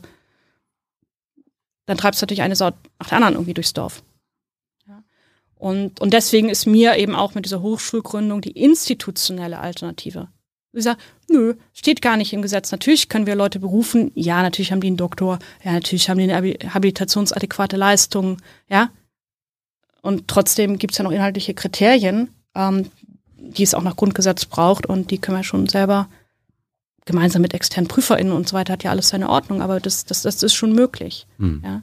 Und da siehst du natürlich, wenn du in andere Länder guckst, wenn ähm, wie in Italien zum Beispiel, ähm, wo es so weit sein soll, dass damit du berufen werden kannst, sozusagen nochmal durch eine Art von Bildungstyp musst. Und der beschreibt wirklich solche Kriterien, dann könnten selbst wir keine anderen Leute mehr berufen, als die, die über solche Indizes sozusagen laufen. Ja, und dann, da muss man natürlich immer gucken, wo werden die Regeln so eng, dass eine neue Form institutionellen Aufbaus ähm, innerhalb des Systems nicht mehr möglich ist. Und das würde jetzt natürlich Ungarn und also ne, natürlich noch mehr betreffen. Ja. Was mich aber viel mehr interessiert in, in, in Deutschland, dass meine Erfahrung ist das sogenannte Soft Governance. Ähm, Soft Governance heißt, dass irgendwie Regeln gibt und alle freiwillig selbstgehorsam. Die Re da, das wird schon stimmen. Die braucht man ja eben nicht, ne? Genau. Ähm, und, äh, und, und so sehe ich eher das, der Bologna-Prozess und so weiter. Es sind gar nicht so harte Regeln. Äh, und plötzlich kommen auch Gutachten vom Deutschen Wissenschaftsrat oder Leitfäden oder wie das heißt und sagen so, ja, eigentlich wollen wir es auch ganz anders haben. Ich sag, ja, also von daher, mhm. ähm, und, und da würde ich eben unterscheiden, also wie viel ist, ist, ist in uns verinnerlicht dass man mir sagt, du darfst gar keine Hochschule gründen, sage ich, voll interessant, wusste ich gar nicht. Ähm, und, und was trauen wir uns zu und was trauen wir uns nicht zu? Ähm, und das ist für mich erschreckend, dass wir, ja, glaube ich, den jungen Leuten, die jetzt ja Orientierung brauchen, das sagen, ich will Verantwortung übernehmen und ich kann das durchstehen als Mensch. Dann kannst du die nicht Leuten entgegensetzen, die sagen, ja, aber nee, und ich musste jetzt ja das veröffentlichen, weil sonst habe ich ja den, den Indiz nicht und dann kann ich nicht. Also wenn du nur auf eine persönliche Reproduktion und da stehen Leute und sagen, ich möchte nicht mein Leben, man muss jetzt ja nicht pathetisch sein, aber Leben schon im Sinne von, wo ich mich engagieren will, heißt ja Leben gestalten. Mhm. Ähm, dann können wir nicht solche Antworten geben oder zu sagen, naja, das mit den Lehrbüchern war schon immer so. Und außerdem Multiple Choice ist einfach total toll, weil dann kann ich es nämlich im Computer tun und habe ich keine Arbeit. Also das sind doch keine Argumente, wenn, wenn wir jetzt fragen, wie soll der Kram, den wir angerichtet haben, Hunger, Armut, Kriege und so weiter, Klima, wie, wie soll das durch so ein Bildungssystem gehen? Also, ja, der Markt regelt es. Ja, genau. Innovation kommen genau. immer und der Markt regelt es. Ja, genau. Äh, zurück mal Über individuelle Selektion. Genau. Zurück, mhm. Du hast ja die Mathematik auch ja. angesprochen, äh, hat mich am meisten genervt in meinen zwei Jahren oh damals. Äh, Mindestens habe ich es geliebt als Ingenieur. Da, da, fällt mir auf der einen Seite ein, wenn man über den Homo economicus mhm. spricht, auch mit unseren Mainstream-Ökonominnen, die hier waren, dann sagen sie auch, ja, es ist eigentlich nur ein Ideal. Aber gleichzeitig sagen sie, ja, aber das fließt dann aber auch in unsere äh, Variablen und Berechnungen ein. Äh, also gibt's nicht, aber dann wird es irgendwie dann doch mhm. wieder verwendet. Und gleichzeitig wird dieses, dieser mathematische Aspekt, das, der wird ja mhm. hochgehalten. Mhm. Äh, woher kommt das? Weil Mathematik ist ja am Ende ja eine Naturwissenschaft. Mhm und Ökonomie ja nicht. Und ich habe immer das Gefühl, obwohl sie es nie sagen, denken, denkt der Mainstream, ja, was wir hier machen, ist eigentlich Naturwissenschaft. Ja, das ist die Entscheidung gewesen ähm, im 19. Jahrhundert. Das, ach so. Das ist dieses, genau, wir wollen richtige Wissenschaft sein. Also du hattest vorher. Ja, aber es gab ja auch Geisteswissenschaften, die, die Geisteswissenschaften sagen ja. Oder die analytische Philosophie jetzt, also ja. genauso. Also es sind ja nicht, ne? Ähm, nicht, nicht, nicht ganz unschuldig. Die haben aber entschieden. Genau, also politische Ökonomie. Was hieß politische Ökonomie vorher? Ja. Kartoffelfäule in Irland. Die Leute verhungern. John Stuart Mill. Was jetzt? Ja, und dann sind die, haben die, die also haben die dann die Fäule studiert, dann die ganzen logistischen Probleme, Auswanderprobleme, haben Statistiken genutzt, natürlich mathematische Zugriffsformen darauf, Interviews gemacht und so weiter und sind dann zu einer politischen Ökonomie gekommen. Gut. Also es war eine praktische Wissenschaft. Ja. Ne? Also sagen, also Adam Smith hat es noch als Art Ne? Also bis, bis 1850 war das. Ne? Und das andere ist Ethik, weil wenn du Institutionen, also Menschen müssen ja zusammen, das eine ist sozusagen Mensch gegen Natur oder mit Natur, gegen Natur früher. Und das andere ist halt Mensch und Mensch kommen zusammen, müssen Institutionen gründen. So. Also es war, war eine Ethik, eine Moralwissenschaft, dafür waren die auch alle berufen. Ja. Und dann kommen die, die Ökonomen, die, die Leute sagen, es gibt eine dritte Art. Ähm, und die hat zum Ziel, eine reine Wahrheit nach mathematischen Kriterien zu folgen. Das war denen aber auch klar. Das ist das Ziel. Das Ziel ist es, Erfahrungen so weit auszutreiben, praktisches raus und ethisches, bis nur noch Mathematik übrig bleibt. Das war das Ziel. Ja, und dann sage ich, wenn Studis das haben wollen, dann sollen sie ja weiter das studieren. Nur es sagt ihnen niemand. Das ist das Ziel gewesen. Und ob man mit der Mathematik dann noch wieder, wie so ein Ingenieur, wieder auf die Welt sozusagen zugeht. Jetzt ist es doch ganz klar, wenn du eine Sozialwissenschaft mathematisieren willst, dann guckst du in die Welt und sind aber gar keine Zahlen da. Mhm. Kein, kein Maß. Und dadurch kam die auf die Idee zu sagen, ja, aber wir haben ja was. Den Markt. Warum? Weil das ist ja schon alles abgepackt und abgewogen und es ist ein Preisschild drauf. Nur deswegen sind die so besessen von dem Zeug. Weil das die eins, und es steht auch in, also Walras, Jevons und sie schreiben das ja alle noch. So. Und dann kommt das richtig ich liebe Kulturgeschichte. Du merkst es. Richtig toller Trick. Ich glaube, du musst mal wiederkommen, ja. Die ersten drei haben, also ne, praktisch, mhm. Ethik, reine Wissenschaft, dieses Pure Science. Und dann haben, wie, wie Alfred Marshall, der hat dann gesagt, okay, es ist nicht eine dreigliedrige Wissenschaft, sondern das andere ist Common Sense. Also das Praktische und das Moralische schmeißen wir in Common Sense und das nur das andere ist Wissenschaft. Und Wissenschaft ist nur das, was sich am mathematischen Ideal orientiert. Und der Common Sense ist eher so eine moralische Intuition. Das kann man auch nicht bilden. Daher kommt das Ganze mit den Gutmenschen. Das ist ja nur so Gefühlsduselei. Das so. ist ja nur Praxis. So, das brauchte man, damit man sein mathematisches Ideal hochhalten konnte. Ich mache solche Frames manchmal und Untersuchungen, deshalb weiß ich, wie das sprachlich auch funktioniert hat. Er ist jetzt nicht dahergeredet. Mhm. So, und, äh, und gleichzeitig, was Lauren Deston und andere gezeigt haben, in der gesamten Geschichte einer solchen sogenannten objektiven Wissenschaft, musst du natürlich lernen, deine eigenen Erfahrungen als Wissenschaftler zurückzutreiben, wie derjenige da mit seinen Kindern. Du musst halt, ja, das darf alles keine Rolle spielen. Du, du musst abstrahieren, abstrahieren, abstrahieren. Du musst ja erstmal die gesamte Sozialität von Ökonomie auf, auf, auf, auf Preisrelationen. Du darfst dich ja nur noch so benehmen, als würdest du im Supermarkt rumlaufen. Ich komme aus einer Unternehmerfamilie, wir produzieren. Das ist was ganz anderes, als einzukaufen, als zu konsumieren. So ein Quatsch. Ja? Oder wenn ich gemeinsam koche oder so, dann ist es eine ganz andere Form der Ökonomie. Geht ja aber nicht, weil es dann nicht abgepackt, abgezählt und ja nicht mit Preisen handelt. Mhm. So, und, und daher kommt diese, so, und jetzt kommt es zu dem Homo economicus, steht auch bei John Stuart Mill schon sagen, und, und bis Gary Becker wird es weit ins 20. Jahrhundert, wir wollen ein Modell vom Menschen, was man berechenbar macht. Es geht nicht um den Menschen, es geht nicht um die Natur des Menschen, sondern zu sagen, wir wollen irgendetwas schaffen, was berechenbar ist. Und es gibt dann so, ich kennst du wahrscheinlich gar nicht, ähm, bei, bei Irving Fisher zum Beispiel, der das erste, was heute mit dieser Nutzenmaximierung dann auch durch die Gegengeist hat, der hat das erfunden. Und der hat vorher versucht, so die Menschen so als Zisternenbäuche zu beschreiben. Das sind so verschiedene Zisternen und die laufen so voll und mit kommunizierenden Röhren, weil man ja auch so, das konnte man in der Physik damals schon ausrechnen. Und dann hatten die alle so Zisternenbäuche, die liefen dann mit Gütern voll. War aber irgendwie nicht so, ja, er konnte es auch nicht gut berechnen und hat das sein gelassen. Also es war diese krampfhafte, du hast eine Brille, du musst und dann, ja, und John Stuart Mill schreibt, nie war einer so bekloppt, fast wörtlich. Und würde nie jemand glauben, dass es ein Realitätsmensch ist, sondern wir schaffen ja ein Modell von Menschen, damit wir es mathematisieren können. So. Dann hast du aber heute Leute, die die Geschichte nicht mehr kennen und hier tatsächlich doch behaupten machen wollen, der Homo economicus wäre real. Dafür ist der ja gar nicht gemacht. Der soll ja von Realität abstrahieren. Es ist eine Kunstfigur. Und warum? Damit der Ökonom die berechnen kann. Lorne Deston schreibt dazu so schön, sie sagen, am Ende ist es, sie schreibt so, ist wie auf die Knochen entblößt. Also der Ökonom macht sich zu jemandem, der alles ausblendet und nur noch Mathematik kann.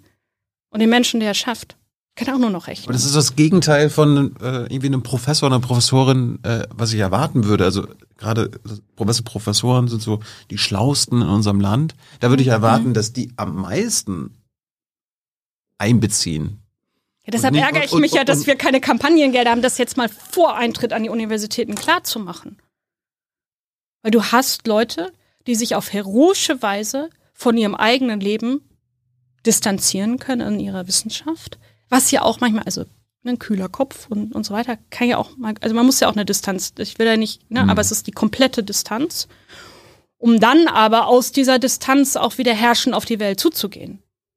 Es ist ja ein Zweischritt.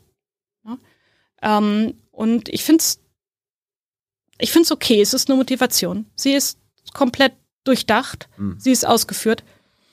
Aber es gibt andere. Und wenn ich das aufzeichne, so wie jetzt, und es studieren dann zweites, drittes Semester, die fangen teilweise, jetzt merkst du, wäre ich auch emotional, an zu weinen und sagen, warum hat uns das keiner gesagt? Und mit der ganzen Autorität von Wissenschaft. Habe ich das geglaubt? Habe ich das versucht nachzumachen und dachte, da kommt noch irgendwas? Ich habe mich genauso erstes, zweite, dritte Semester völlig verloren gefühlt. Nach dem, sagte meine Schwester, die hat Ökonomie studiert, ja, ist so ein Tunnel, kommst irgendwann raus und dann ist alles klar. Ja? Ähm, ich bin ja auch nicht aufgestanden und habe gesagt, was ist das denn hier für ein Zeug? Sondern du vertraust doch einem Wissenschaftssystem, ja. dass es dir was. Ja. Und ich glaube nicht, dass es gerechtfertigt ist mehr, leider. Hier ist Tyler, hier kommt die Werbung. Für uns selbst. Kommerzfreier Journalismus seit 2013 nur möglich durch deine Unterstützung. Schau in die Infos wie. Glaubst du, dass manche irgendwie quasi die, dieses System als Studierende äh, durchlaufen und dann, keine Ahnung, Doktor machen oder Professuren mhm. äh, haben oder bedeutende Ökonominnen sein wollen, die sagen sich dann so, ja, ist ja alles richtig, was du sagst. Du musst das Ding, das Spiel erstmal spielen und dann sind wir also in, so in 20 Jahren, wenn ich dann an der Spitze angekommen bin, dann verändere ich das. Dann machen wir das alles anders, so wie du auch das sagst. Ist das nicht Modell? Das, das kommt tatsächlich ständig. Ne? Also das, das ist richtig. Ähm, und das ist natürlich auch, weil du ja meinst, dass du dich vom Leben abstrahieren kannst, dass das möglich ist. Ähm, ich würde die Formungskräfte des ganzen Systems nicht unterschätzen. Und es tatsächlich Kollegen äh, nicht in den öffentlichen Diskussionen, aber wenn man danach spricht, beschreiben das tatsächlich als so eine Tunnel-Transformationserfahrung. Und es ist sehr bedenklich, einer der Hauptlehrbuchautoren, ähm, Gregory Mankiw, bezieht sich äh, auf, auf pädagogische Ansätze, die tatsächlich ähm, so, eine, so einen kompletten ähm, epistemischen Wandel sozusagen haben wollen. Das heißt, ähm, eine Art von Tunnelerfahrung, ähm, wo es einen Sprung gibt, den du, wo dich dann plötzlich deine ganze, warum du was machst und wie sich ändert und du hast nie eine Entscheidung getroffen. Ja? Hm. Ähm, und diese Art von Pädagogik wird eben, also sozusagen auch noch bekundet, aber nur in einer Einleitung für Lehrende, nicht für Studis, muss man dazu sagen.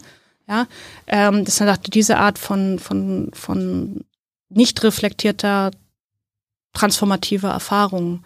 Und, äh, und das ist in der Bildung tatsächlich bekannt. Ja? Also du, du findest das komisch und komisch und bist ja offensichtlich ausgestiegen. Ähm, aber es kann auch das andere passieren, dass es plötzlich so umschwenkt. Und dann denkst du in den Kategorien und dann ist es dir auch wichtig. Ja, du willst, ja, du willst ja eigentlich, dass wenn man in einem, wenn man in einem Tunnel ist, dass wir befähigt werden, den Tunnel zu verändern und den, keine Ahnung, am Ende, dass es kein, ja, also Tunnel, dass es kein Tunnel mehr ist oder und die, ja, die also, heutige Wissenschaft ist eher so, ja, wenn du im Tunnel bist, dann musst du zum Tunnel werden. Ja, also ein Tunnel und dann kommst halt raus und plötzlich das gelobte Land, aber ja nur noch den Kriterien, die, die genau. du vorher durchlaufen hast. und ich würde erstmal sagen, also ganz klassisch aufklärische Tradition, dass wir zumindest mal sagen, es sind drei Tunneleingänge. So. Und, und bei dem einen ist so, bei dem anderen ist so und, und, und, und was willst du? Und, und vor allen Dingen mal Notausgänge zu machen und sagen, also probier das mal aus. Ja. Mhm. Also bei uns natürlich auch, du hast immer pädagogische Voreinstellungen in gewisser Weise, musst immer sehen, geht das in Resonanz oder ist das für jemanden nix? Ja, oder der muss oder die selber sehen. Ähm, aber die, die Grundsache ist, äh, die mich jetzt eben gerade in diesen komplexen Sachen beschäftigt, ist, dass wir durchgehend in den Wissenschaften diese Ablehnung von Erfahrungen als zu chaotisch, zu komplex und also ganze westliche, abendländischen Tradition immer zu sagen, wir wollen aussteigen, wir wollen ähm, ruhig werden, wir wollen einen Platz finden, wo wir von dem Chaos nicht berührt sind um von da drüben sicher, aus der Sicherheit die Welt zu betrachten. Es ist eine, ist eine Idee einer, einer Distanznahme. Ähm, andere Kulturen haben das nicht. Und jetzt auch feministische ne, Wissenschaften und so weiter halt mal sagen, willkommen in dieser Welt. Und in dieser Welt mit begrenztem Wissen, da stehst du. Und, und das müssen wir meines Erachtens in der Tiefe, ist mir dann auch leid manchmal, aber eigentlich aushandeln. Ja? Sagen, wie stehst du zu deiner eigenen Erfahrung und zu anderen Menschen tatsächlich. Und durch diese Geldökonomie, die natürlich auch Distanz, Distanz, Distanz schafft, weil ihr gar nicht mehr weiß, wo das Zeug herkommt und so weiter, haben wir in der Ökonomie eine sehr unheilvolle Verbindung dieser Distanznahme als Wissenschaftler und Instrumenten einer Geldwirtschaft, die ja auch helfen, das dann umzusetzen, siehe Finanzmarktmodelle. Ja, ja. und deswegen, wer ein Arzt ja irgendwann meistens vielleicht doch nochmal vor einem echten Menschen steht, hilft auch nicht immer, weiß ich. Ja, also auch da kann der Tunnel natürlich weiterlaufen. Aber haben wir ja genug Betätigungsfelder, wo du auch nie siehst, wo es tatsächlich dann, dann, dann aufschlägt. Es sind ja Massenvernichtungswaffen, die sind auf Distanz. Siehst du ja nicht. Ja, und von daher hast du schon auch ein geschlossenes mhm. ähm, System. Was mir aber dabei wichtig ist, dass wir, wir müssen eine Debatte ums Wissenschaftliche führen. Und ja, wenn Wissenschaft nur mathematische Wissenschaft ist, bin ich unwissenschaftlich, klar. Also abgesehen davon, dass ich Mathematik kann. Ich bin Ingenieurin. Also das, jetzt, das meine ich jetzt nicht. Also du sagst, du hast das. Das ist jetzt nicht mein Problem. Ähm, aber zu sagen, es braucht Wissenschaftsteile, die sprachlich, verbal, so wie wir jetzt um Verständnis ringen, und so, die, die brauchst. Nicht lernt unsere Sprache, die mathematisch bevor ihr mitredet. Nein, wir, wir reden vorher, ne? So, und du musst jetzt nicht meine mathematischen Modelle können. Also das geht schon vorher. Ja, und, und das tatsächlich, ähm, ja, diesen, diese, eine Kern und das trifft schon noch andere Wissenschaften. Was, was ist Wissenschaft? Ohne dann zu sagen, das ist dann plötzlich esoterischer Quatsch oder alles gilt. Also wenn ich eine Sprachwissenschaft habe, dann, dann kann ich auch tausend Methoden anwenden. Mhm. Ja, und es hat natürlich regulieren und natürlich brauchen wir Distanz. Wenn ich nur völlig mittendrin bin, ja, also one, one inch above the ground. Also wir brauchen natürlich Distanznahme, aber nicht diese, diese vollständige. Es ist, es ist zu weit gegangen. Das, das, das wäre mein Punkt. Zurück nochmal zur, zum mathematischen Aspekt mhm. der Ökonomie. Was ja dann immer interessant ist, wenn du jetzt für Clemens Fuß und Isabel Schnabels und wer auch immer hier ist, sitzt, fragst so, sag mal, äh, so Umwelt Und wie wir die Umwelt zerstören, kam in eurem Studium ja nicht vor. Nee, nee, nee. Ja, ja. Aber die Externalitäten, ja, ja, ja, und so müssen wir mal, müssen wir jetzt einblenden. Wenn das alles so mathematisch ist, wie kann man denn die Externalitätseffekte mhm. unseres Wirtschaftens, mhm. Also wie wir Wirtschaften mhm. zerstört ja unsere, unseren Planeten, wie kann man das denn überhaupt ausblenden? Wenn, wenn die sich so die Mathematik auf die Fahnen schreiben, dann mhm. muss man doch an alle Internalitäten denken mhm. und Externalitäten. Ja, genau. Also erstmal ist die ganze Frage, was ist intern und was extern. Ne? Ähm, ich sage immer und, und unseren Studierenden und versuche es auch selber sagen, okay, wenn du eine Welt hast, was weiß ich, Bundestagsentscheidung und es wird gerechnet. Du musst irgendwas vorlegen, dass ein Wald wertvoll ist oder so weiter. Dann müsst ihr die Zahl sein, die die Zahlen produziert. Das ist, ne, also weil die, die Welt sagt ja nicht, oh, ich bin Baum und kostet 3,50 Mark. Aber kostet ja 3,50 Mark. Warum kann er nicht 1000 Euro kosten? Weil dann wäre er vielleicht doch nicht, würde sich nicht lohnen, abzuholzen. Und die, wie mathematisiert, also wie etwas quantifiziert wird, ist ja die Kunst. Danach rechnen, da kannst du Mathematik, also ne, das, das, da brauchst du keinen Ökonom, ja, sorry. Also ja, brauchst du auch Ökonomen für, aber die, die Frage sozusagen, und heute lernen ja die jungen Menschen nur auf Statistiken, die schon da sind, irgendwelche Modelle zu machen. Mhm. Was ist das denn?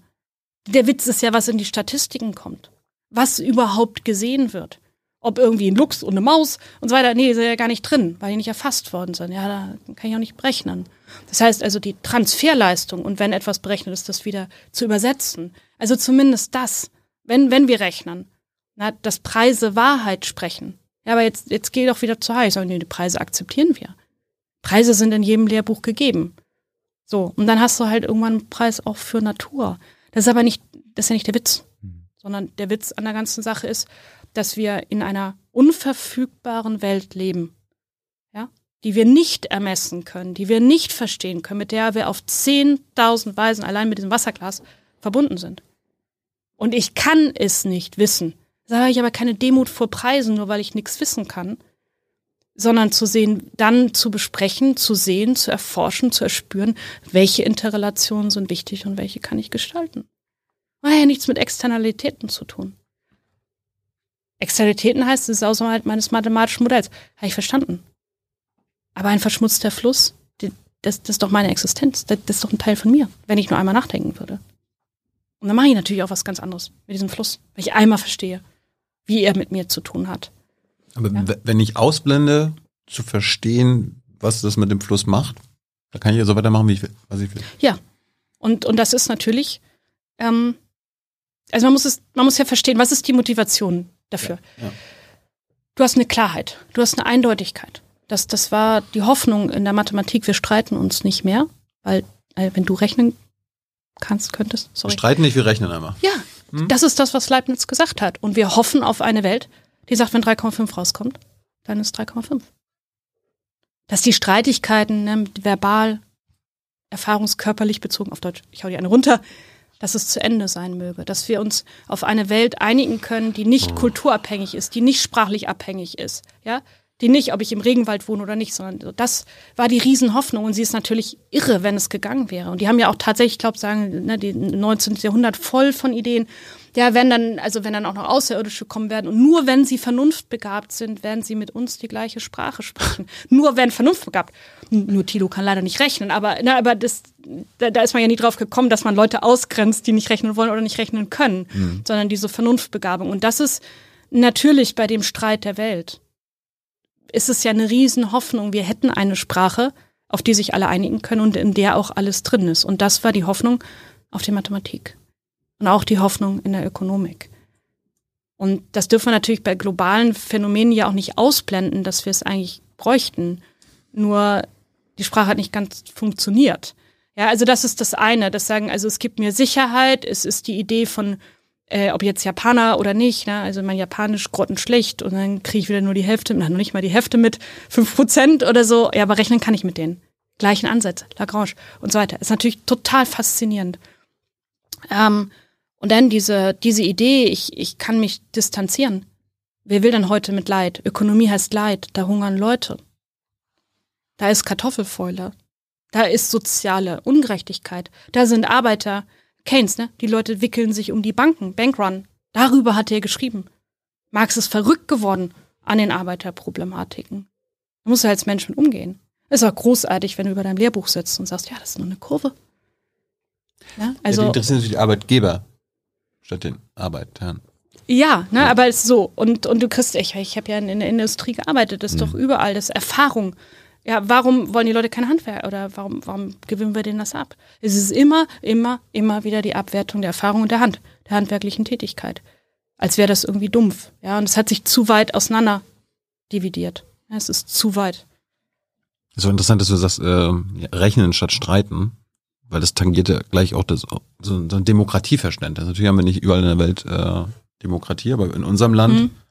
Und ich dachte immer, zur Demokratie gehört essentiell Streit dazu. Mhm. Wir können uns hier streiten, ohne uns auf die Fresse zu hauen, sondern äh, man streitet sich und findet dann am Ende entweder durch mhm. Wahlen oder Kompromisse Lösungen. Ja, und jetzt hast du halt, und das, das merkt man jetzt auch in diesem sogenannten postfaktischen Zeitalter, dass wir eine Oberfläche haben von Fakten, also statistisch-mathematisch basiert. Und irgendwie sagen die Leute so, hm, ähm, aber so mit richtigem Leben hat es auch nichts zu tun. Mhm. Ähm, und das heißt nicht, dass deswegen irgendwie jede Idiotie gleich zählt. Ne? Ähm, aber wir haben natürlich schon ein Problem, äh, tatsächlich lebensrelevantes Wissen, ja, und auch zu zeigen, wie das tatsächlich sich dann auch Erfahrung übersetzen lässt. Und den anderen Punkt, den ich noch deutlich machen würde, wofür, das hattest du vorhin ja gefragt, dass ein solches Wissen, was denn nur wenig Vernunftbegabte haben, natürlich Macht impliziert. Und Macht läuft über epistemische Gewalt über fundamentales Erzeugen von Nichtwissen. Es gibt Bereiche, über die kannst du nichts sagen. Und da kannst du auch nichts wissen. Du kannst auch nichts forschen. Es gehört sich auch nicht da rein zu gucken, weil es ja nicht wissenschaftlich ist. Ähm, und ob das macht Eliten jetzt noch bewusst und unbewusst nutzen, das ist wieder eine ganz andere Diskussion. Aber so richtig schöne mathematische Modelle und dann machen halt die Preise und die unsichtbaren Hände. Und ja, die unsichtbare, die sichtbare Faust macht halt auch manchmal was, manchmal nicht, kann man sich drüber streiten. Aber die vielen Hände, die zum Guten wie zum Schlechten innerhalb der Wirtschaft wirken, kommen ja nicht so richtig vor. Ne? Mhm. Also ähm, und deswegen muss auch ein Aufklärungsinteresse jetzt nicht immer super groß sein.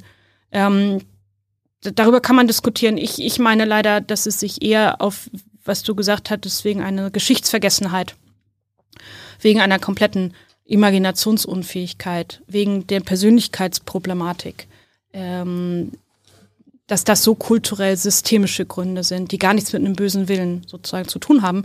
Und weswegen ich auch der Meinung bin, wie Thomas Kuhn sagt, Wissenschaften ähm, sterben eher aus, als dass man sie bekehrt. Also es muss was Neues entstehen. Wie Uwe Schneidersinn sagt, Inseln der Heterodoxie, was, was unsere Hochschule als Cusanus Hochschule für Gesellschaftsgestaltung in gewisser Weise ist. Zu sagen, wir tun so. Als gäbe es dieses System nicht. Ähm, oder als etwas, was halt erforschenswert im Sinne von ist ja total interessant. Also das sind die Exoten der Mainstream. Also das zu sehen. Ähm ja, ein anderer Aspekt äh, fällt mir gerade ein, wenn man mit unseren Mainstream-Ökonominnen redet. Äh, Wachstum, Wirtschaftswachstum. Wenn du, ich, hab, ich frage dann immer, wurde euch da mal erklärt im Studium, warum wir wachsen müssen? Weil das ist ja die Losung mhm. und das Ziel. Äh, dann kommt immer, nee.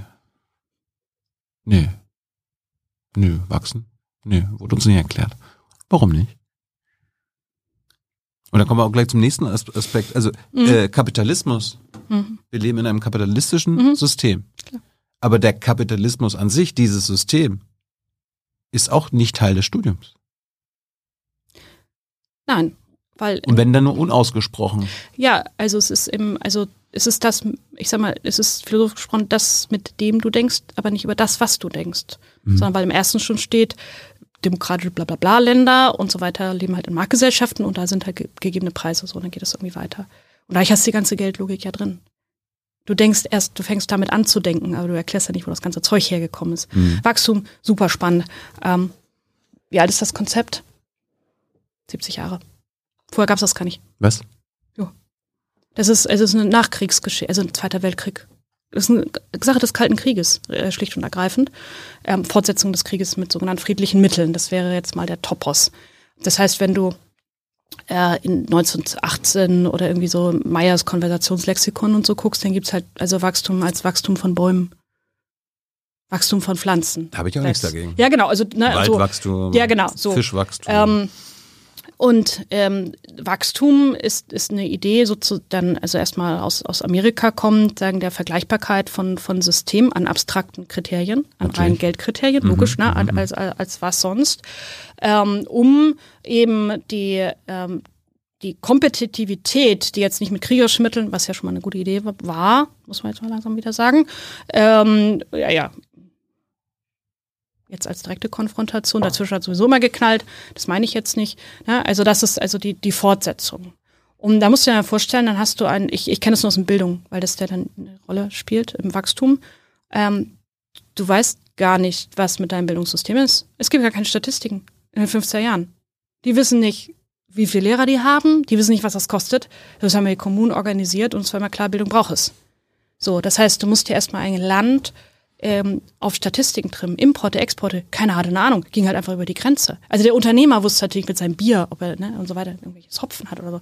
Aber der, der Staat, der Staatsapparat, sozusagen zu verstehen, sozusagen, was sozusagen ist, ist da eigentlich drin?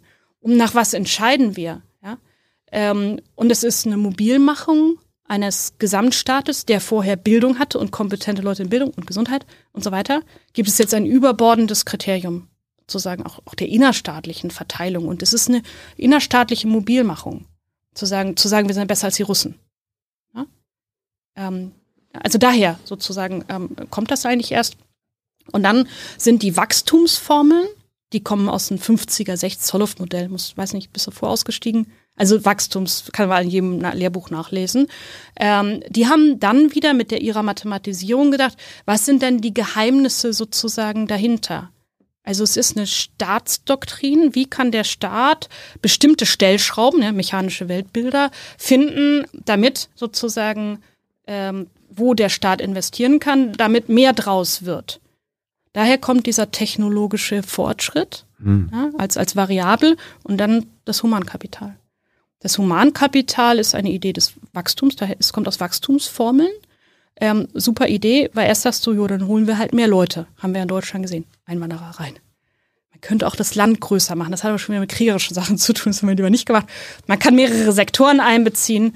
Und Humankapital war die Idee, ja, dann machen wir jede Arbeitseinheit intensiver. Also nicht mehr Einheiten, Arbeit, nicht mehr Einheiten, Maschinen, nicht mehr Land und so weiter, sondern jede Arbeitseinheit wird intensiver. Und wie funktioniert das? Bei Bildung. Daher kommt das. Ja. Ähm, die Quantifizierung sozusagen, die hinterlegt, hat wieder einen Machtanspruch und sie hat wieder, das kannst du in der Geschichte der Bundesrepublik gut anlesen, eine Einheit, also ein, ein einheitliches, wo er sagt, Demokratie muss sich ja bitte mal streiten. Wollen wir jetzt Schulen oder wollen wir Krankenhäuser? Oder geht vielleicht sogar beides? Ja, wollte gerade sagen. Ja, so. Ähm, also Verteilungsfragen als Verteilungsfragen. Und durch diesen Wachstumsidee hast du ja, kennst du ja von einer Partei, muss jetzt nicht genannt werden, oh, der Kuchen muss ja größer werden damit alle mehr kriegen können. Ja? Mhm. So, das heißt, über ein abstraktes Versprechen sozusagen von Fortschritt haben wir gerade in der Bundesrepublik gesagt, Verteilungsfragen rauszunehmen. Und es ist wunderbar gelungen. Das kriegen ja heute kaum mehr die Linken hin, das mal ganz klar zu sagen. Sie sagen, ja, der Kuchen muss alles verteilt werden. Der wächst nämlich nicht. So, dann, dann, dann hast du den Streit. Dann könnt ihr wieder in der Pressekonferenz fragen, was dann so passiert. Was, was wäre, wenn Kuchen nicht wächst? Dann haben wir mit den Rentenproblematiken, wo wir als normale ArbeitnehmerInnen einzahlen. Da haben wir mit den Zinsproblematiken, wo alle unsere Häuser drin stecken mhm. und, und so weiter. Und es hat sich ja so tief in unser System jetzt eingefressen. Auch in unser Denken. Also ihr, ja. äh, alle erkennen an, dass quasi, also seitdem wir Ne, also seit industriellen Revolution, seit 150, 170 Jahren wachsen wir und seitdem geht ja auch der CO2 und der Treibhausgasanstieg mhm, äh, einher. Und das erkennen alle an, ja, okay, also durch unser ständiges Wachstum schaffen wir es immer weiter, den Planeten zu, zu zerstören und die Luft zu kaputt zu machen. Aber dann daraus nicht den, den, den, den Schluss zu ziehen, ja, vielleicht sollten wir dann mal mit dem Wachstum aufhören und uns Alternativen, die für die mhm. meisten Menschen auch sinnvoll sind, uns auszudenken, wird dann aber gesagt, nein, Silja, wir machen aber ein grünes Wachstum. Ja. Also du hast natürlich, also ich meine, man muss das mal verstehen, dass diese Ausblendung, also Ausblendung hilft uns ja auch, dass wir jetzt tausend andere Sachen ausblenden, was ich heute auch noch zu tun habe. Also hilft ja auch, das Gespräch zu konzentrieren. Also Ausblendung ist ja auch, auch gut. Aber diese Ausblendung ist einfach total. Ja, und wir kriegen sie jetzt auch nicht raus. Und es ist eigentlich nicht so schwierig, eine Welt, die nicht wächst, als vorteilhafter. Also, wodurch wächst die Gesellschaft? Durch Zerstörung, durch schöpferische Zerstörung. Das sagte Schumpeter. Das heißt, wir müssen jeden Sektor immer wieder neu umgraben. Die Leute äh, werden arbeitslos, ja, die braucht man nicht mehr, die wirft man auf den Scheiterhaufen der Geschichte. Kompetenzen oder gleich ganze Regionen, Ruhrgebiet, was auch immer. Ja, es muss ständig sozusagen jede, in jedem Unternehmen läuft doch ständig eine neue Sau durchs Dorf oder wird getrieben oder wie man das nennt. So, das ist diese ständige Rast, Unrast, ja, um einen Mehrwert, einen abstrakten Mehrwert, der in die Zukunft gerichtet ist, da rauszukriegen. Auf immer imaginativen Versprechen. Ja, nie auf Realität, weil es ja alles Zinsmechanismen sind in der Zukunft. Und ich habe es mal gesagt, da, da waren irgendwie Leute vielleicht baff sagen, es gibt einfach eine langweilige Wirtschaft. Ich mache einfach jeden Tag meine Hochschule. Ja. Da können ja auch mal neue Leute. Die, die wollen ja auch ihre Ruhe haben und in Ruhe lernen. Sollen die es jetzt immer schneller machen? Ja. Das heißt also, wir bereit sein, ähm, Sachen gleich zu tun und auch zu sagen, also jetzt ein Erhalt. Ich weiß nicht, wie viel du Bahn fährst. Aber ich wäre ganz froh, wenn die Deutsche Bahn versprechen könnte, dass das in 20 Jahren noch funktioniert, was jetzt da ist. Da brauche ich gar keine neuen Hochleistungsstrecken. Da sage ich, Mensch, das wäre echt ein Versprechen. Wenn ihr mal eure Bahn hinkriegt. Ja? Und es wäre echt gut, wenn wir mal unsere, unsere Gesundheitssystem so entlasten würden, dass die da mal ihren Job machen können. Ob Corona kommt oder nicht Corona kommt. Da brauche ich keine, da brauche ich keine börsennotierten Krankenhäuser für. Das wäre doch einfach super, wenn ich sagen kann, ja, macht das, wie ihr das wollt. Aber ich möchte, dass meine Enkel auch noch ins Krankenhaus gehen können.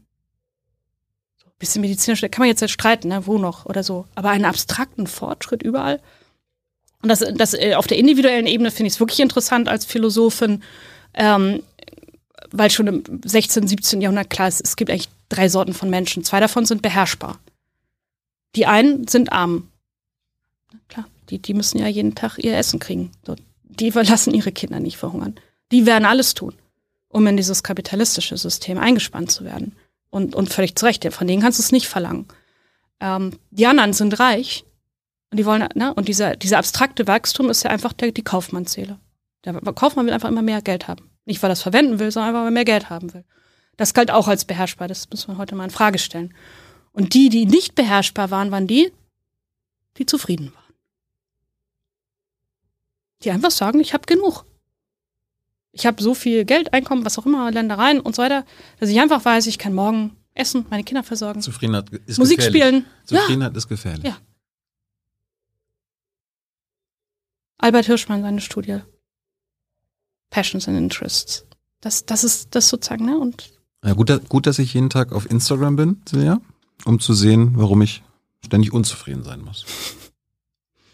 Ja, und ich meine, das ist doch verrückt, wenn wir mit, also Wachstum äh, als Ziel gesetzlich verankert, 2, irgendwas Prozent oder so, dann musst du deinen Konsum alle 23 Jahre verdoppeln. Vierfach in deinem Leben, im statistischen erwartbaren Leben. So, und, und dann sagen die Leute wieder, ja, aber es muss ja gegen die Wand fahren, damit wir uns mal ändern. Nee, wir müssen einfach nur einfach mal sagen, was ist uns wichtig, das müssen wir verbal, da müssen wir demokratisch streiten. Und wie sichern wir das über die lange Frist ab? Gegen Flutkatastrophen, gegen Brände, gegen Kriege. Und das ist doch eine Vision. Da brauche ich doch kein Wachstum für. Und ich glaube, dass viele Leute sich fragen, und junge Menschen, also die jungen Menschen, die ich kennenlerne, also, die sagen, ich, ich möchte Verantwortung übernehmen, ich möchte mich als wirkmächtig erfahren und ich möchte ein vernünftiges Leben führen können. Kein Hunger, keine Angst. So, und das kann man ja organisieren. Da brauche ich die Idee, diese 70 Jahre alte Idee von Wachstum nicht.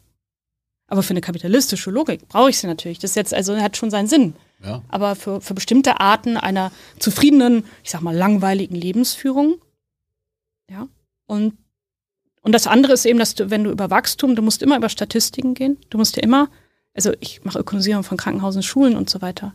Wachstum siehst du immer nur auf der Seite, die, die rechnen. Wenn du als Schüler da sitzt, weißt du, ob die Bildungsinvestitionen in PISA-Punkte, die Milliarden, das hat mit, mit dir überhaupt nichts zu tun. Das ist ja immer auf der anderen Seite. Und die ganze Frage, die sich doch über junge Menschen stellen, die zu uns kommen, ist wie kann ich aus meiner Perspektive etwas beitragen und wie können wir gemeinsam Rahmenbedingungen schaffen, damit wir uns nicht wie die Pflegekräfte im Moment einfach nur tot machen oder wie sich jetzt in den Suppenküchen tot machen oder in den Tafeln tot machen, sondern wie können wir daraus Regelwerke schaffen und finden. Das ist und eigentlich ist nicht so schwierig. Und es ist auch eine klare Visionen. Und viele Menschen spüren ja auch diese Art von, von Zufriedenheit in sich. Hm. Ich werde immer so oft gefragt, du jetzt nicht, so, ja, was soll das mit so einer kleinen Hochschule? Nur, nur 130 Studierende. Ich sage, gesagt, wer sagt, dass ich mich um mehr junge Leute kümmern soll? Und ja, willst, ich weiß. Du, wollt ihr nicht wachsen? Ne? Ja, dann sage ich in gewisser Weise. Nee, ihr müsst wachsen, damit ihr relevant werdet, so oft, ja. Ja, und es ist natürlich genau das, dass man sagt, wir müssen jede einzelne statistische Sache wie jede Universität in Deutschland erfüllen. Genau. Ja, und das ist natürlich Wahnsinn für so wenige. Also ja, das ist so. Ne? Es gibt ja so viele Regeln, wo du einfach sagst, eigentlich geht's ja auch gar nicht. Aber die Idee ist, etwas zu bilden, aus dem das herausgenommen wird und was verteilt werden kann und damit einfach Wissen und Können mehr wird. Aber das ist ja kein, kein Wachstum in, in dem Sinne. Und ich finde das irre. Ja, also zum Beispiel Banken bis in die 70er Jahren galten nicht als produktiv. Ah ja. Nee, die waren ja nur zur Hilfe zur Distribution von Geld da. Wenn da irgendwas gewachsen wäre, dann wäre das gar nicht im Bruttosozialprodukt erschienen. Warum auch? Die sind ja nur dafür da, sind ja nur Intermediäre. Erstmal war Wachstum klar produktiver Wachstum, also mehr Gläser, mehr so. Aber heute reden ja, wir doch eigentlich nur noch vom monetären Wachstum. Ja.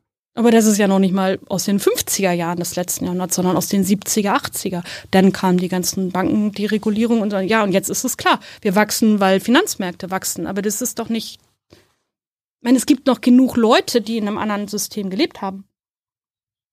Apropos System, warum, warum scheuen wir uns gerade in Deutschland so anzukennen, dass wir im Kapitalismus leben, dass wir ein kapitalistisches, also hochkapitalistisches mhm. Land sind?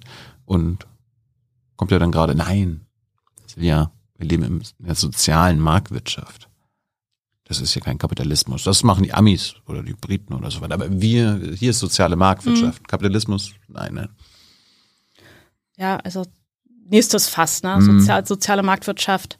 Ähm, einfach auch historisch wieder ähm, äh, Müller-Amag und, und so weiter war ja eine Idee einer Maschine. Also die nannten das ja so ein Halbautomat.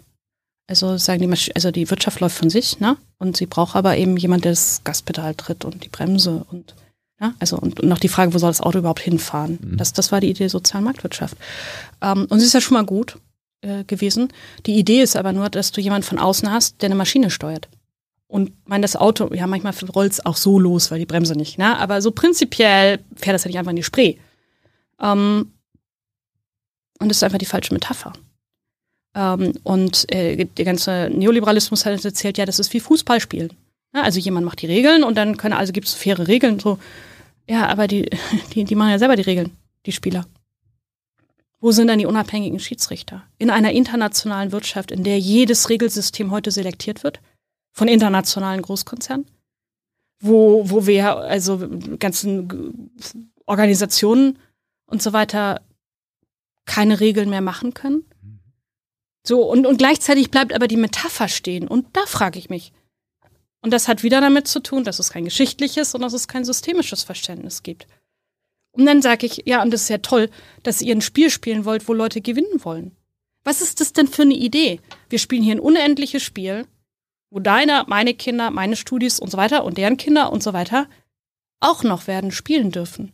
Es gibt keine Gewinner sondern der ist cool, der das Spiel am Laufen hält und die Regeln so ändert, dass man das weiterspielen kann. Nennt man unendliche Spiele. Können, kann man das nicht einmal darauf umstellen, dass wir sagen, ja, du kriegst einen Blumentopf, wenn es klar ist, dass deine Kinder das auch noch machen wollen und auch noch machen können? Ja, selbst ein Familienunternehmen verdient immer noch Geld, aber auch das ist dann ja irgendwo mal klar. Ja, und Deshalb glaube ich den Leuten auch, dass sie sagen, soziale Marktwirtschaft und, und wir hatten. Und es hat ja auch gewisserweise erstmal funktioniert. Ähm, aber es funktioniert, es ist ein dysfunktionales Gesellschaftsbild und darauf wird weiter und weiter und weiter gehandelt. Und als ob es, dann sage ich ja, ja wo, wo, wo, wo ist euer Schiedsrichter? Wo sind die unabhängigen Regelwerke? Das funktioniert, funktioniert ja nicht mehr, mehr in der Ausgangsmetapher beim Fußball. Also, das ist doch so irgendwie klar. Geschweige denn so Videoschiedsrichter. So, und, und Und ich weiß es nicht. Es, äh, ähm, ich ich, ich, ich habe nichts mit Politik. Ich, ich kenne es nicht, kann es nicht sagen. Ähm, das, aber es, es erinnert mich an Ulrike Herrmann, die hat mal hier äh, erzählt, dass nach dem Krieg CDU so und Ludwig er hat gesagt, naja, wir können das jetzt hier nicht Kapitalismus nennen, äh, ist doof. Mhm. Äh, das ist ein Propagandabegriff, also wir, nee, wir nehmen Propagandabegriff soziale Marktwirtschaft. Das hört sich schön an. Genau, und das Witzige ist, war, dass bis, ich glaube, vier Tage vorher sollte das sozialistische Marktwirtschaft heißen. Mhm. Und dann haben sie gemeint, ah nee, mit dem Sozialismus wollen wir auch nichts zu tun haben. Mhm. Ja? Und, und natürlich ist, also ich, ich will, also solange wir ein, ein kapitalistisches System haben, müssen wir alles dran setzen mit Regeln. Und deswegen ist Luisa und alle richtig auf der Straße. Also es muss so gut wie möglich, muss es natürlich gezähmt werden. Aber es ist nicht die Dauerlösung. Aber erklär das mal Christian Lindner. Also die Liberalen wollen ja so Freiheit. Also ja. keine Regeln. Ja. So, oder so wenig Regeln wie nötig. Hm. Oder, ja, nicht aber, noch, oder nicht noch mehr Regeln. Hm. Genau, aber auf einem Menschenbild. Also ich meine, es kommt darauf an, welches Menschenbild du hast. Wenn du das Menschenbild hast, du hast jemand, der aus egoistischen Motiven immer nach mehr strebt. Das heißt Freiheit von mit allen Beziehungen, Freiheit zu, zu mehr und zu, zu mehr Geld, zu mehr Gütern und so weiter. Denn es bis auf Extremformen des Neoliberalismus hat nie jemand behauptet, dass das gut geht. Alle großen Weltreligionen haben gesagt, nee, das funktioniert nicht. Ähm, ja, also da gibt es so, äh, ja, zum Schluss, du musst unbedingt mal wiederkommen. Will ich machen. Ähm, warum hast du eigentlich Wirtschaft studiert? Ich meine, du hast Wirtschaftsingenieurwesen studiert. Mhm, auch ne? das noch. Wie bist, mhm. wie bist du darauf gekommen? Hast du schon als, als, als Kind genau. schon so? Ähm, ich werde Antikapitalistin. Und, äh, nee, eben nicht. Das ist das Interessante. Es ist jetzt auch nicht ganz die Saulus zum Paulus-Geschichte, aber ähm, also so wie, wie meine eigenen Studierenden sagen, also so ein gewisses Weltrettungsgehen schon, ne? Also so, es muss irgendwie anders werden und bei uns war es irgendwie saurer Regen, Apartheid, Pershing-Raketen, halt irgendwie so, so das. Ähm, und, und ich habe tatsächlich geglaubt, dass durch eine Mischung aus Technik und Wirtschaft, dass wir dadurch die Probleme der Welt am besten in den Griff kriegen. Ah ja. Deswegen habe ich das studiert. Ich hatte überlegt, Theologie zu studieren. Das war die Alternative. Ähm, und deswegen, und dann bin ich auch eher, sozusagen, weil ich aus dem Unternehmerhaushalt komme, ja auch eher sozusagen auf einer liberalen, also auf einem aufgeklärten politischen Liberalismus, was, was, ich was, sagen. Was für ein Unternehmerhaushalt äh, wir haben Metall, Metallteile. Wenn du unter so einem Röntgengerät sitzt und liegst, dann werden ja so abgekapselte, na, dann, dann ist ja alles mit Metall verkleidet, sowas haben wir hergestellt. Ah, ja, immer noch? Ähm, das gibt es aber nicht mehr in Familienhand, weil meine Schwester und ich auch nicht so richtig wollten. Okay. Wurde es irgendwann verkauft und ist pleite gegangen? Oder was? Ja, das, wir haben es durch eine Insolvenz geführt. Oh. Ähm, und ähm, also ich, also mein Vater und ich habe ihm geholfen. Und, und das war so diese Situation, dass ich eigentlich sagte, ja, also das, also in, in der Kombination aus Wirtschaft und Technik. Ähm, und dann irgendwie diese Weltfremde, die du kennst, ne, sagen so, okay, und was bringt mir das jetzt genau? Äh, und dann eben diese wahnsinnige Erschütterung, dass, dass man aus einer Unternehmerfamilie, wo es immer irgendwie auf und ab geht und so, aber dann so gründlich ähm, in Schwierigkeiten. Es war nach 1989. Ähm, und alle diese Teile gingen damals nach Osteuropa, weil sie billiger hergestellt wurden. Also das war die Gesamtkonstellation. Und wenn du in dem Moment investierst, wie mein Vater das getan hat, mhm. ähm, dann ist nicht so eine richtig gute Idee. Ähm, das ist aber nicht so das Schlimme gewesen, sondern das Schlimme ist zu sehen, die, die dunklen Seiten dieses Systems als junger Mensch, wo du siehst, Ehrenämter, Hamburg, alles Mögliche, Ruf, Frage wie weitere Familienmitglieder, wie verhält man sich zu all dem? Wir waren wirklich in Not. Also wir haben Haar schief gegangen, weil wir alle gehaftet haben für das Zeug. Wie man es als guter Unternehmer ja macht, so mit, mit, mit allem. Ähm, und zu sehen, dass meine Wissenschaft nur auf der Seite waren der Berater, die uns nicht geholfen haben, die von Banken eingesetzt wurden. Ähm, aber das Gute ist, ich habe das mal geglaubt und für mich war meine eigene Arbeit und es immer noch ist eine Befreiung aus dem, aus dem eigenen Gefängnis. Ich gehöre eigentlich dazu, in, in dieses System. Ich war nie die Marxistin, die immer sagt, ja, voll doof. Ähm, ich weiß auch, wie sich das anfühlt, im Guten wie im Schlechten. Wirtschaftsingenieurin hier in der TU Berlin ist die Elite. Damals zumindest gewesen, ja. Wir waren die super coolen. Hm. Ähm, ich war in Unternehmensberatung. Die super cool. Ja, also ich weiß, wie sich diese Macht anfühlt und ich wollte nicht auf ihrer Seite sein. Ähm, und gleichzeitig nicht zu wissen, ja, ist die Geschichte meiner jetzigen Studierenden. Ja? Zu sagen, dass ich mache das nicht mit. Ähm, aber ich habe auch eben nicht diese außenstehende Perspektive und sagen, ja, ist alles doof, sondern epistemische Gewalt heißt ja immer, dass du zwar was spürst, aber nicht sagen kannst, was du willst, was du weißt. Und für mich ist mein, das mein eigener, ist es immer auch ein eigener Weg. Ne? Ich habe nicht die Überheblichkeit, sondern ich, ich weiß, wie sich anfühlt und ich bin ja mit drin. Und ich habe dafür ja auch was riskiert und aufgegeben. Ich hätte in die Unternehmensberatung, ich hatte die Praktika, ich hätte da anfangen können. Und die 2000 habe ich Abschluss gemacht. Alle sind in die Unternehmensberatung gegangen, die irgendwie eine Eins vom Komma hatten. Und alle haben gesagt, wir machen das erst mal zehn Jahre und dann haben wir Geld und dann haben wir Einfluss und dann. Genau. Spiel das Spielen und dann. Und das ging halt nicht mehr durch diese Art von, von, von Erfahrung. Ja, und wenn du, wenn du bestimmte. Es hat halt nicht einfach nur mit, also mir ist wichtig, das zu sagen, das ist jetzt nicht einfach nur Leid und, und voll traurig, aber es ist eine andere Form von, ähm, von, von Zufriedenheit, weil du dich nicht den Problemen nicht ausweichst, weil sie nicht ausblendest und noch was kaufst und noch was kaufst, sondern wenn du sowas zusammen durchgestanden hast als Familie, wenn du wirklich erlebt hast, was sind Freunde, was sind die Banker, die denn was machen, wer ist es am Ende, der dir hilft. Ja, parallel ist eine Freundin von mir an Krebs gestorben mit 31 gleichzeitig. Und ich bin nicht weggerannt. Ähm, und zu sehen, welche Verbindung dadurch bestehen kann, was, was für ein volles neues Leben, dann ist es, für mich ist es diese Art auch von Erfahrung zu ermöglichen, dass wir sagen, wir müssen nicht weggucken, wir müssen uns nicht zudröhnen, wir müssen nicht immer weiterlaufen im Hamsterrad, sondern in dem Moment, wo wir runterfallen, entsteht eine neue Form von Leben und daraus auch eine Zufriedenheit. Ähm, und ganz, ganz enge Bindungen die ich jetzt zum Beispiel auch noch zu meinen Eltern habe. Das ist nicht einfach nur eine Bindung zu meinen Eltern, sondern wir sind dann ja auch Kollegen, Freunde ne, gewesen, um das zusammen durchzuhalten. Und, und sowas auch vermitteln zu können, dass, dass wir eben nicht einfach nur weglaufen und uns mit immer irgendwas ablenken. Und das auch zu sehen, dass Menschen in dem ja auch bestehen können. Ich meine, das ist das, was Luisa erzählt, das ist das, was Maya Göpel erzählt, dass Menschen, die sich wirklich auseinandersetzen, eine tiefere Form von Befriedigung. Ja, man kann auch zerbrechen, aber die meisten zerbrechen ja gar nicht. Aber warum brauchen wir Flutkatastrophen, dass wir sagen, oh, jetzt merken wir, dass die Leute solidarisch sind? So verrückt. Und das sind diese ursprünglichen Erlebnisse. Und das ist das, was mich, also wie gesagt, deswegen, und da habe ich auch zu Ende studiert, ist alles gut. Ähm, also auch, auch, auch, auch gut gemacht. Ähm, Aber in gewisser Weise, ich habe gestern Star Wars geguckt, in gewisser Weise bist du auf die Sith, Sith Lord Schule gegangen und hast dann aber noch rechtzeitig festgestellt, ich will doch lieber ein Jedi werden. Ja, ich habe jetzt keine Ahnung von, von dem Zeug, so, aber ich, ich glaube, genau, ein paar, paar werden es merken, genau. Ähm, ja, und dann eben zu sehen, und das hoffe ich einfach, dass wir das durch unsere Hochschule anders machen müssen, dass es unglaublich einsame Jahre waren. Also als ich angefangen habe, es gab kein Netzwerk Plurale Ökonomik. Äh, es, es gab keine wirklich guten äh, Geschichts-, Ideengeschichtsbücher über den Homo economicus ne? oder, oder was auch immer. Ähm, ja. Zum Schluss, äh, erklär uns mal, du hast dich ja, du bist ja auch Philosophin mhm. äh, und hast dich mit ostasiatischer mhm. Philosophie dann mhm. auch im Studium schon beschäftigt. Erklär uns doch mal zum Schluss deine, dein Promotionsthema.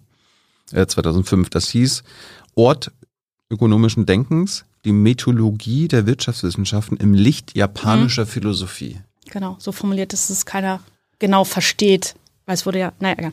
Ähm, es ist eigentlich relativ einfach zu dem, was wir besprochen haben. Mhm. Ich habe vorher Philosophie immer gemieden wie Teufel und Weihwasser. Und ich wusste nicht warum. Ja. Also ich habe in der Schule immer so abgewählt. Mhm. Ähm, und es gibt eigentlich zwei unterschiedliche philosophische Systeme. Ähm, und äh, das eine, was ich gesagt habe, ist eigentlich eben diese, diese Distanznahme, entweder in Neugierde, ne, als zu sehen, so mich distanzieren und die Gestirne beobachten und, und so weiter. Ähm, und die ostasiatische Philosophie, wie andere aber auch aus dem afrikanischen Kontext beispielsweise oder aus anderen religiösen Kontexten, ist äh, Wissenschaft nimmt Ausgang in, in unmittelbare Erfahrung von, von Leid. Ja? Also du, du hast etwas, was dich stört, was dich betroffen macht. So hm. wie jetzt die Insolvenz oder jemand stirbt oder die Leute hungern ja. oder im Ahrtal ne, und, und so weiter. Also aus, aus einer unmittelbaren Erfahrung und daraus jetzt eine, eine Refle also ne, in die Reflexion zu treten, sodass das Denken helfen kann, das besser zu verstehen und dich schrittweise daraus zu befreien. Ja, es, ist, es ist einfach ein ganz anderer, Ja, und die einen landen in der Distanz und die anderen äh, sind in, in so einer Art von ähm, im, im Englischen Acting Intuition, also das, das, also das, was du spürst, ähm, denkst und so weiter, wird wieder in Handlung gebracht. Es ist ein interrelationales Geschehen, was wir heute auch viel in feministischer ähm, Ökonomie zum Beispiel haben. Mhm. Und plötzlich fühlte ich mich zu Hause. Ich konnte das gar nicht sagen. Dann denke ich so, okay, dafür kann man Philosophie machen damit das echt was mit, mit mir und mit, mit Lebensanliegen zu tun hat, wusste ich gar nicht. Hm. Also analytische Philosophie ist ja alles immer sozusagen weg, weg, weg, ne? Also so ne? abstrakte Systeme, Kant, Hegel mhm. und so weiter. Ohne das jetzt nicht schlecht reden zu wollen. Ähm, und äh, und das, das Ganze hat sich in, um, um die, auf jetzt diese Frage, hat sich in Japan eine Philosophie rausgebildet. Auf dieser Grundlage ist eine buddhistische Grundlage, letztlich teilweise mit daoistischen Einflüssen, ähm, im 19. Jahrhundert, als die sich sogenannt verwestlicht haben. Und also Japan ist ja nicht kolonialisiert worden, offiziell, sondern die haben sich ja selber alles ausgetrieben aus ihrer eigenen Kultur und sind total ortlos. Daher kommt es mit dem Ort. Das sagen du, was, was ist, wie philosophierst du, wenn du deine eigene Kultur, wenn du deine eigene Sprache, das trifft ja alle Länder in der Welt, außer vermeintlich den Westen. Mhm. Ja, wenn du so von einem anderen Land wie dem Westen, von einem Wertesystem, dich selbst überrollst oder überrollt wirst, dass nichts mehr da ist. Und du hast, kannst auch nicht sagen, ja, ich lasse das bleiben, ja, sondern es ist eine, ähm, eine, eine Philosophie, die aus einer tiefen Form der Verunsicherung und ohne jeglichen Halt ist und in dem versucht, wieder was zu finden. Und das haben die aber nie auf Ökonomie angewandt, sondern nur auf Technikverständnisse, weil wegen Marxistenfragen und politischen Verhältnissen. Und dachte ich, hm, es hat aber irgendwas mit meiner Wissenschaft zu tun. Und daraus habe ich dann eben, wie gesagt, so eine schrittweise aus diesen ganz engen mathematischen Gefängnissen sozusagen immer zu fragen, was ist eigentlich der weitere Kontext, so dass es keine Externalitäten mehr gibt, sondern dass das die Interrelation zu Mensch und Natur ist der eigentliche Ort, in dem sich das Ganze abspielt. Das war die Idee dahinter. Zum Schluss hast du vielleicht einen Buchtipp für Leute, die jetzt sagen, was ostasiatische Philosophie hört sich ja total interessant an oder japanische Philosophie. Mhm. Gibt es da irgendwie so einen Einstiegstext oder irgendwie ein Buch? Ähm, was soll ich mir bestellen? Kaufen beim Buchhändler hier vor Ort? Ja, also es, äh, mir fällt ähm, da von ähm, ja, von meinem Kollegen, ich hoffe es ist jetzt, oh Gott, ähm, ist nicht vergriffen, nein, glaube ich nicht, äh, von Thomas Casullus Intimacy and Integrity ein, der genau diese beiden Weltbilder einmal deutlich macht. Ähm, da muss man ja noch nicht großer buddhistischer Spezialist oder irgendwie so weiter werden. Mhm. Äh, von Peter Hershock, die eben auf Interrelationalitäten und daraus auch jetzt gerade über Digitalisierung muss man sich mal die ganzen Bücher angucken. Ähm, da ist unheimlich viel zu holen. Ähm, und von den, von den alten äh, Philosophen aus der japanischen Schule finde ich immer noch Keiichi Nishitani, dieser Frage, was ist Religion, was ist Wissenschaft, aber damals, was ist Religion? Wie kann man aus dieser Ursprungsverzweiflung her, das ist diese Frage, wer bin ich, was ist meine Existenz, in ein neues Nachdenken kommen, auch über Wissenschaft, das ist eigentlich der Ursprungstext, den, den viele von uns sich dann zum Vorbild nehmen. Ja. Würde ich mir alles bestellen. Super. Nee, kaufen, beim Buchladen. Und dort genau. bestellen. Ist genau. wahrscheinlich unwahrscheinlich, dass sie das vor Ort haben. Ne?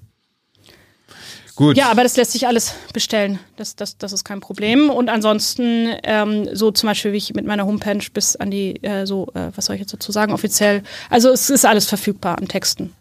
Unabhängig von welchen Rechten und so weiter. Soweit das Gespräch von mir. Hans ist heute leider nicht da, darum übernehme ich mal die Zuschauerfragen. Mhm. Äh, wir fangen aber mit der Umfrage an. Mhm. Die, die war ja fühlt ihr, also liebes Publikum, euch vom heutigen deutschen Bildungssystem ernst genommen? Drei Antwortmöglichkeiten, ja, nein, nur teilweise. Was glaubst du denn, äh, was die meisten Stimmen bekommen hat? Ich fürchte nein.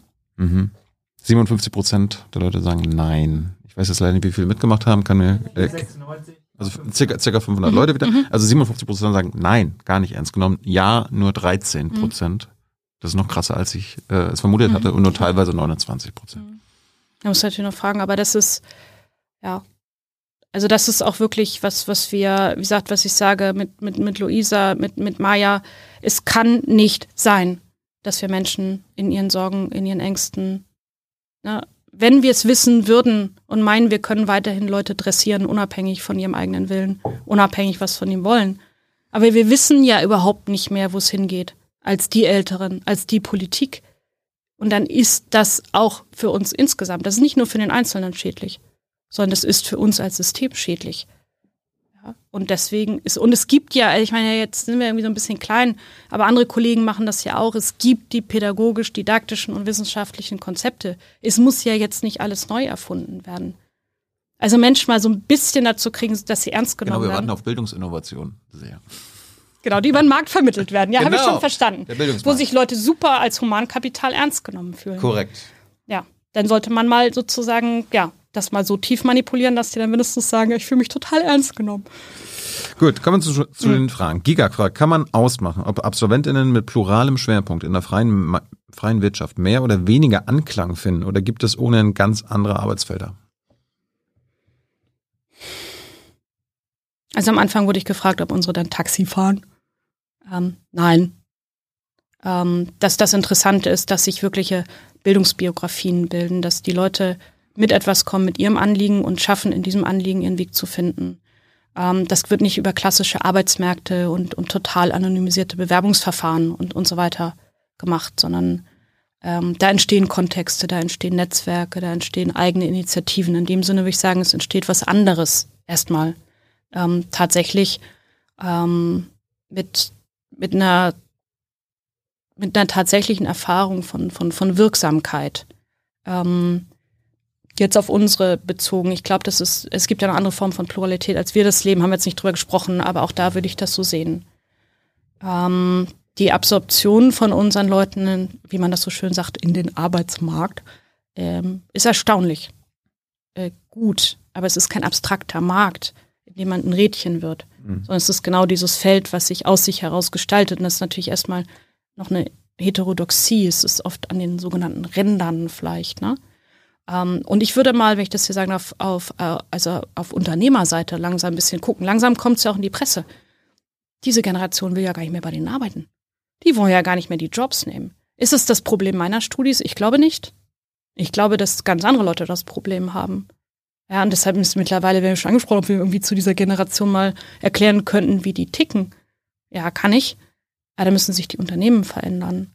Ja, also, und dadurch, dass sie jetzt ja weniger werden, wenn wir eine super Rezession kriegen, ähm, treten die auch mit einem ganz anderen Selbstbewusstsein auf. Also so, von daher, ähm, ja, also das wird den Arbeitsmarkt auch, auch insgesamt treffen. Ja, und im Moment natürlich mehr mit individualistischen Ansprüchen und so weiter aus, aus dem üblichen Zeug. Ähm, aber wenn sie Leute haben wollen, die richtig gestalten, dann werden sie mit Hierarchien und allem dann mal ein bisschen gucken müssen. Ja.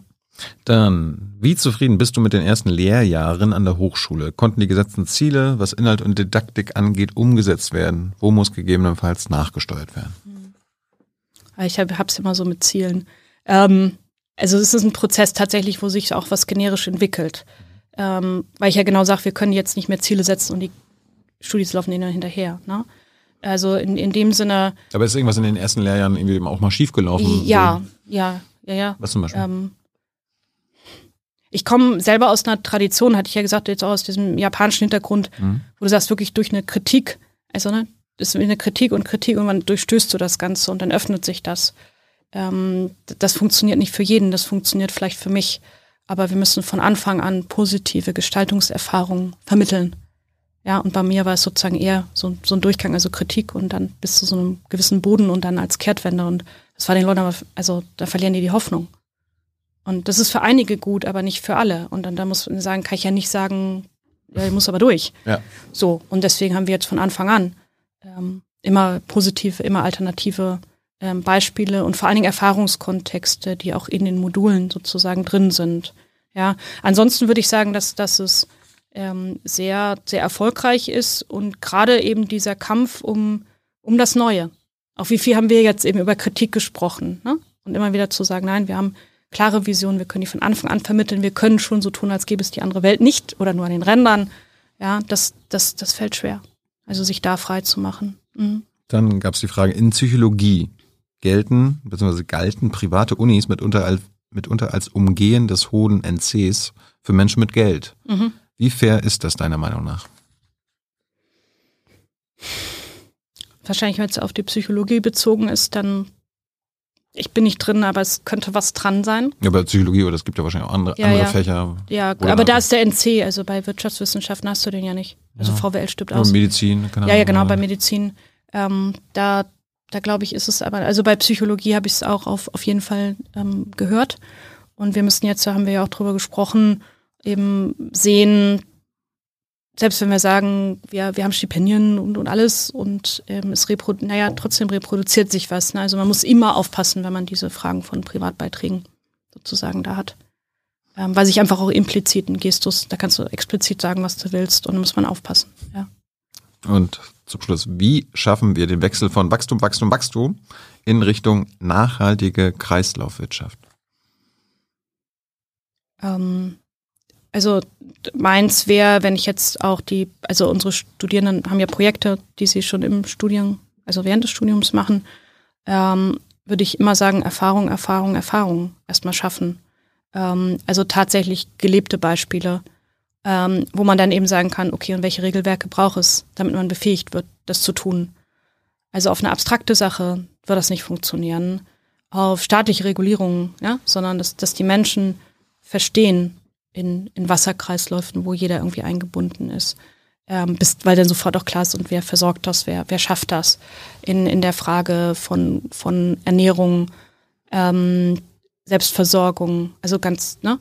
Und, und da haben dann viele diese Ohnmachtserfahrung, ja, ist aber so klein und ich und meine Karotte und, ne, also das, das, und danach zu sagen, nein, da ist eine Resonanz geschehen im Sinne von Hartmut Rosa drin. Also wenn ich das an einer Sache verstanden habe, dann weiß ich auch, für was ich mich politisch einsetze. Mhm. So, also für mich werden eben dieses, was ich gesagt habe, wieder hingucken, dort, wo es schwach ist, dort, wo Tod ist, dort, wo Sterben ist, ja, da, wo kein Wachstum ist, da, wo die Konsumoberfläche bricht.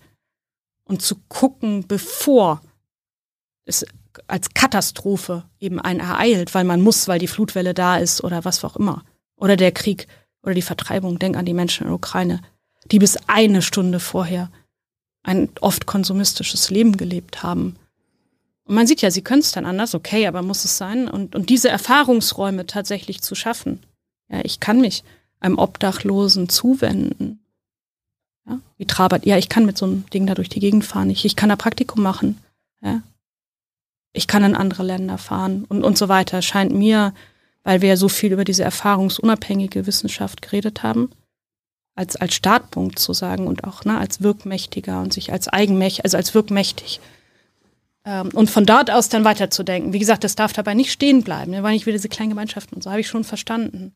Ja, aber ein Resonanzgeschehen von einem eigenen Kreislauf, in den ich eingebunden, in den ich das erfahren kann, weil eingebunden sind wir die ganze Zeit. Ähm, und dann das Wissen zu vermitteln. Was heißt es? Wo ist es? Welche politischen Möglichkeiten gibt es? Ja, das, würde ich, ja. Das ist eine persönliche Frage von mir. Ich meine, von einer nachhaltigen Kreislaufwirtschaft, einem nicht wachstumsgetriebenen Kapitalismus oder kein Kapitalismus, mhm. sind wir weit, weit, weit, weit, weit, weit, weit, weit, weit weg. Mhm. Glaubst du, dass wir es trotzdem schaffen, dass das, was nötig ist, um quasi den Planeten oder quasi unser, unser Leben, menschliches Leben auf dem Planeten zu retten, mhm. quasi unter zwei Grad zu bleiben, zweieinhalb Grad, damit es nicht katastrophal endet, dass wir das schaffen? Stand heute? Ja, weil es so einfach ist. Obwohl wir so weit weg sind. Ja, weil, also, weil ich einfach äh, ganz, also ich bin Optimist, ne? das muss ich jetzt mal dazu sagen. Aber es sind ja Milliarden von Menschen, die einfach ganz ruhig, geschützt und sicher leben wollen. Und wir ja gar nicht mehr. Ja, und dann ist das System und das verstehe ich alles. Ja, aber ich habe ständig mit Leuten zu tun, die wollen, die eigentlich auch können und dann nur von einem System zurückgehalten werden. Das ist doch eine tausendmal bessere Ansage, als zu sagen, ja, eigentlich sind die Leute alle egoistisch.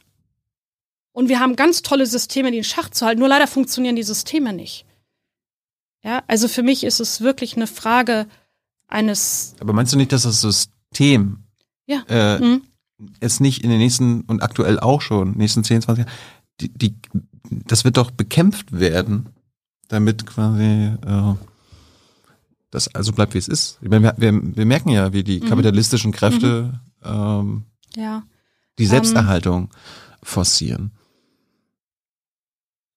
Wenn du eine wirkliche Antwort von mir haben willst, ähm, interessiere ich mich, wie Lovenhaupt Zing das genannt hat, immer mehr sozusagen für die fürs Prekäre hm. im Kapitalismus. Prekär heißt, das ist das, was unplanbar ist, das, was jetzt schon nicht funktioniert, aber wo wir Leute leben.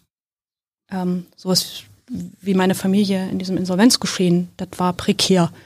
Und wir haben es gestaltet und wir haben es geschafft.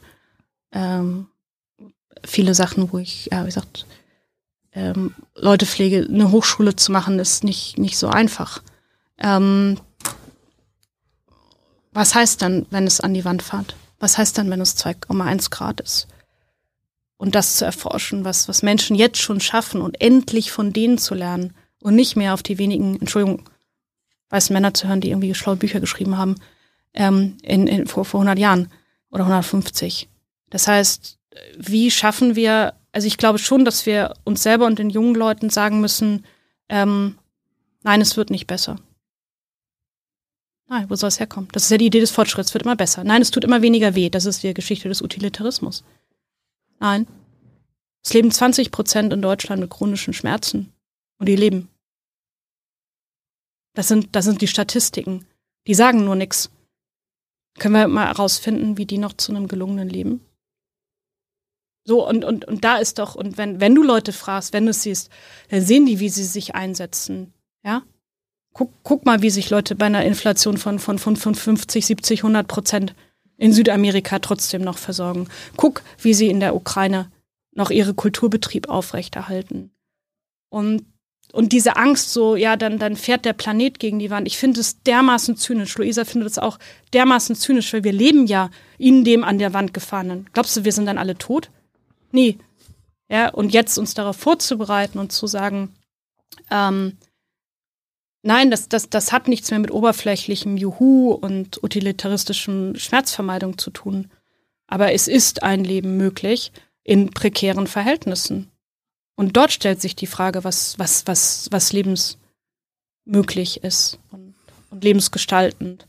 Und das besorgt mich sehr, dass die Gesellschaft das nicht thematisiert. Und gleichzeitig gibt es ja auch kein, keine wirkliche Wand. Ich meine, nach zweieinhalb, zweieinhalb Grad ja, äh, Temperaturanstieg, das kann ja immer weitergehen. Das ist ja keine Wand. Mhm. Wir können ja immer noch, immer noch weitermachen, weitermachen und irgendwann über fünf Grad landen, dann ja, und dann, dann sterben tot. die Leute und, und, und so weiter. Ne? Und, und wie sozusagen, wie, wie schaffen wir es, in solchen Situationen, wo nichts besser wird.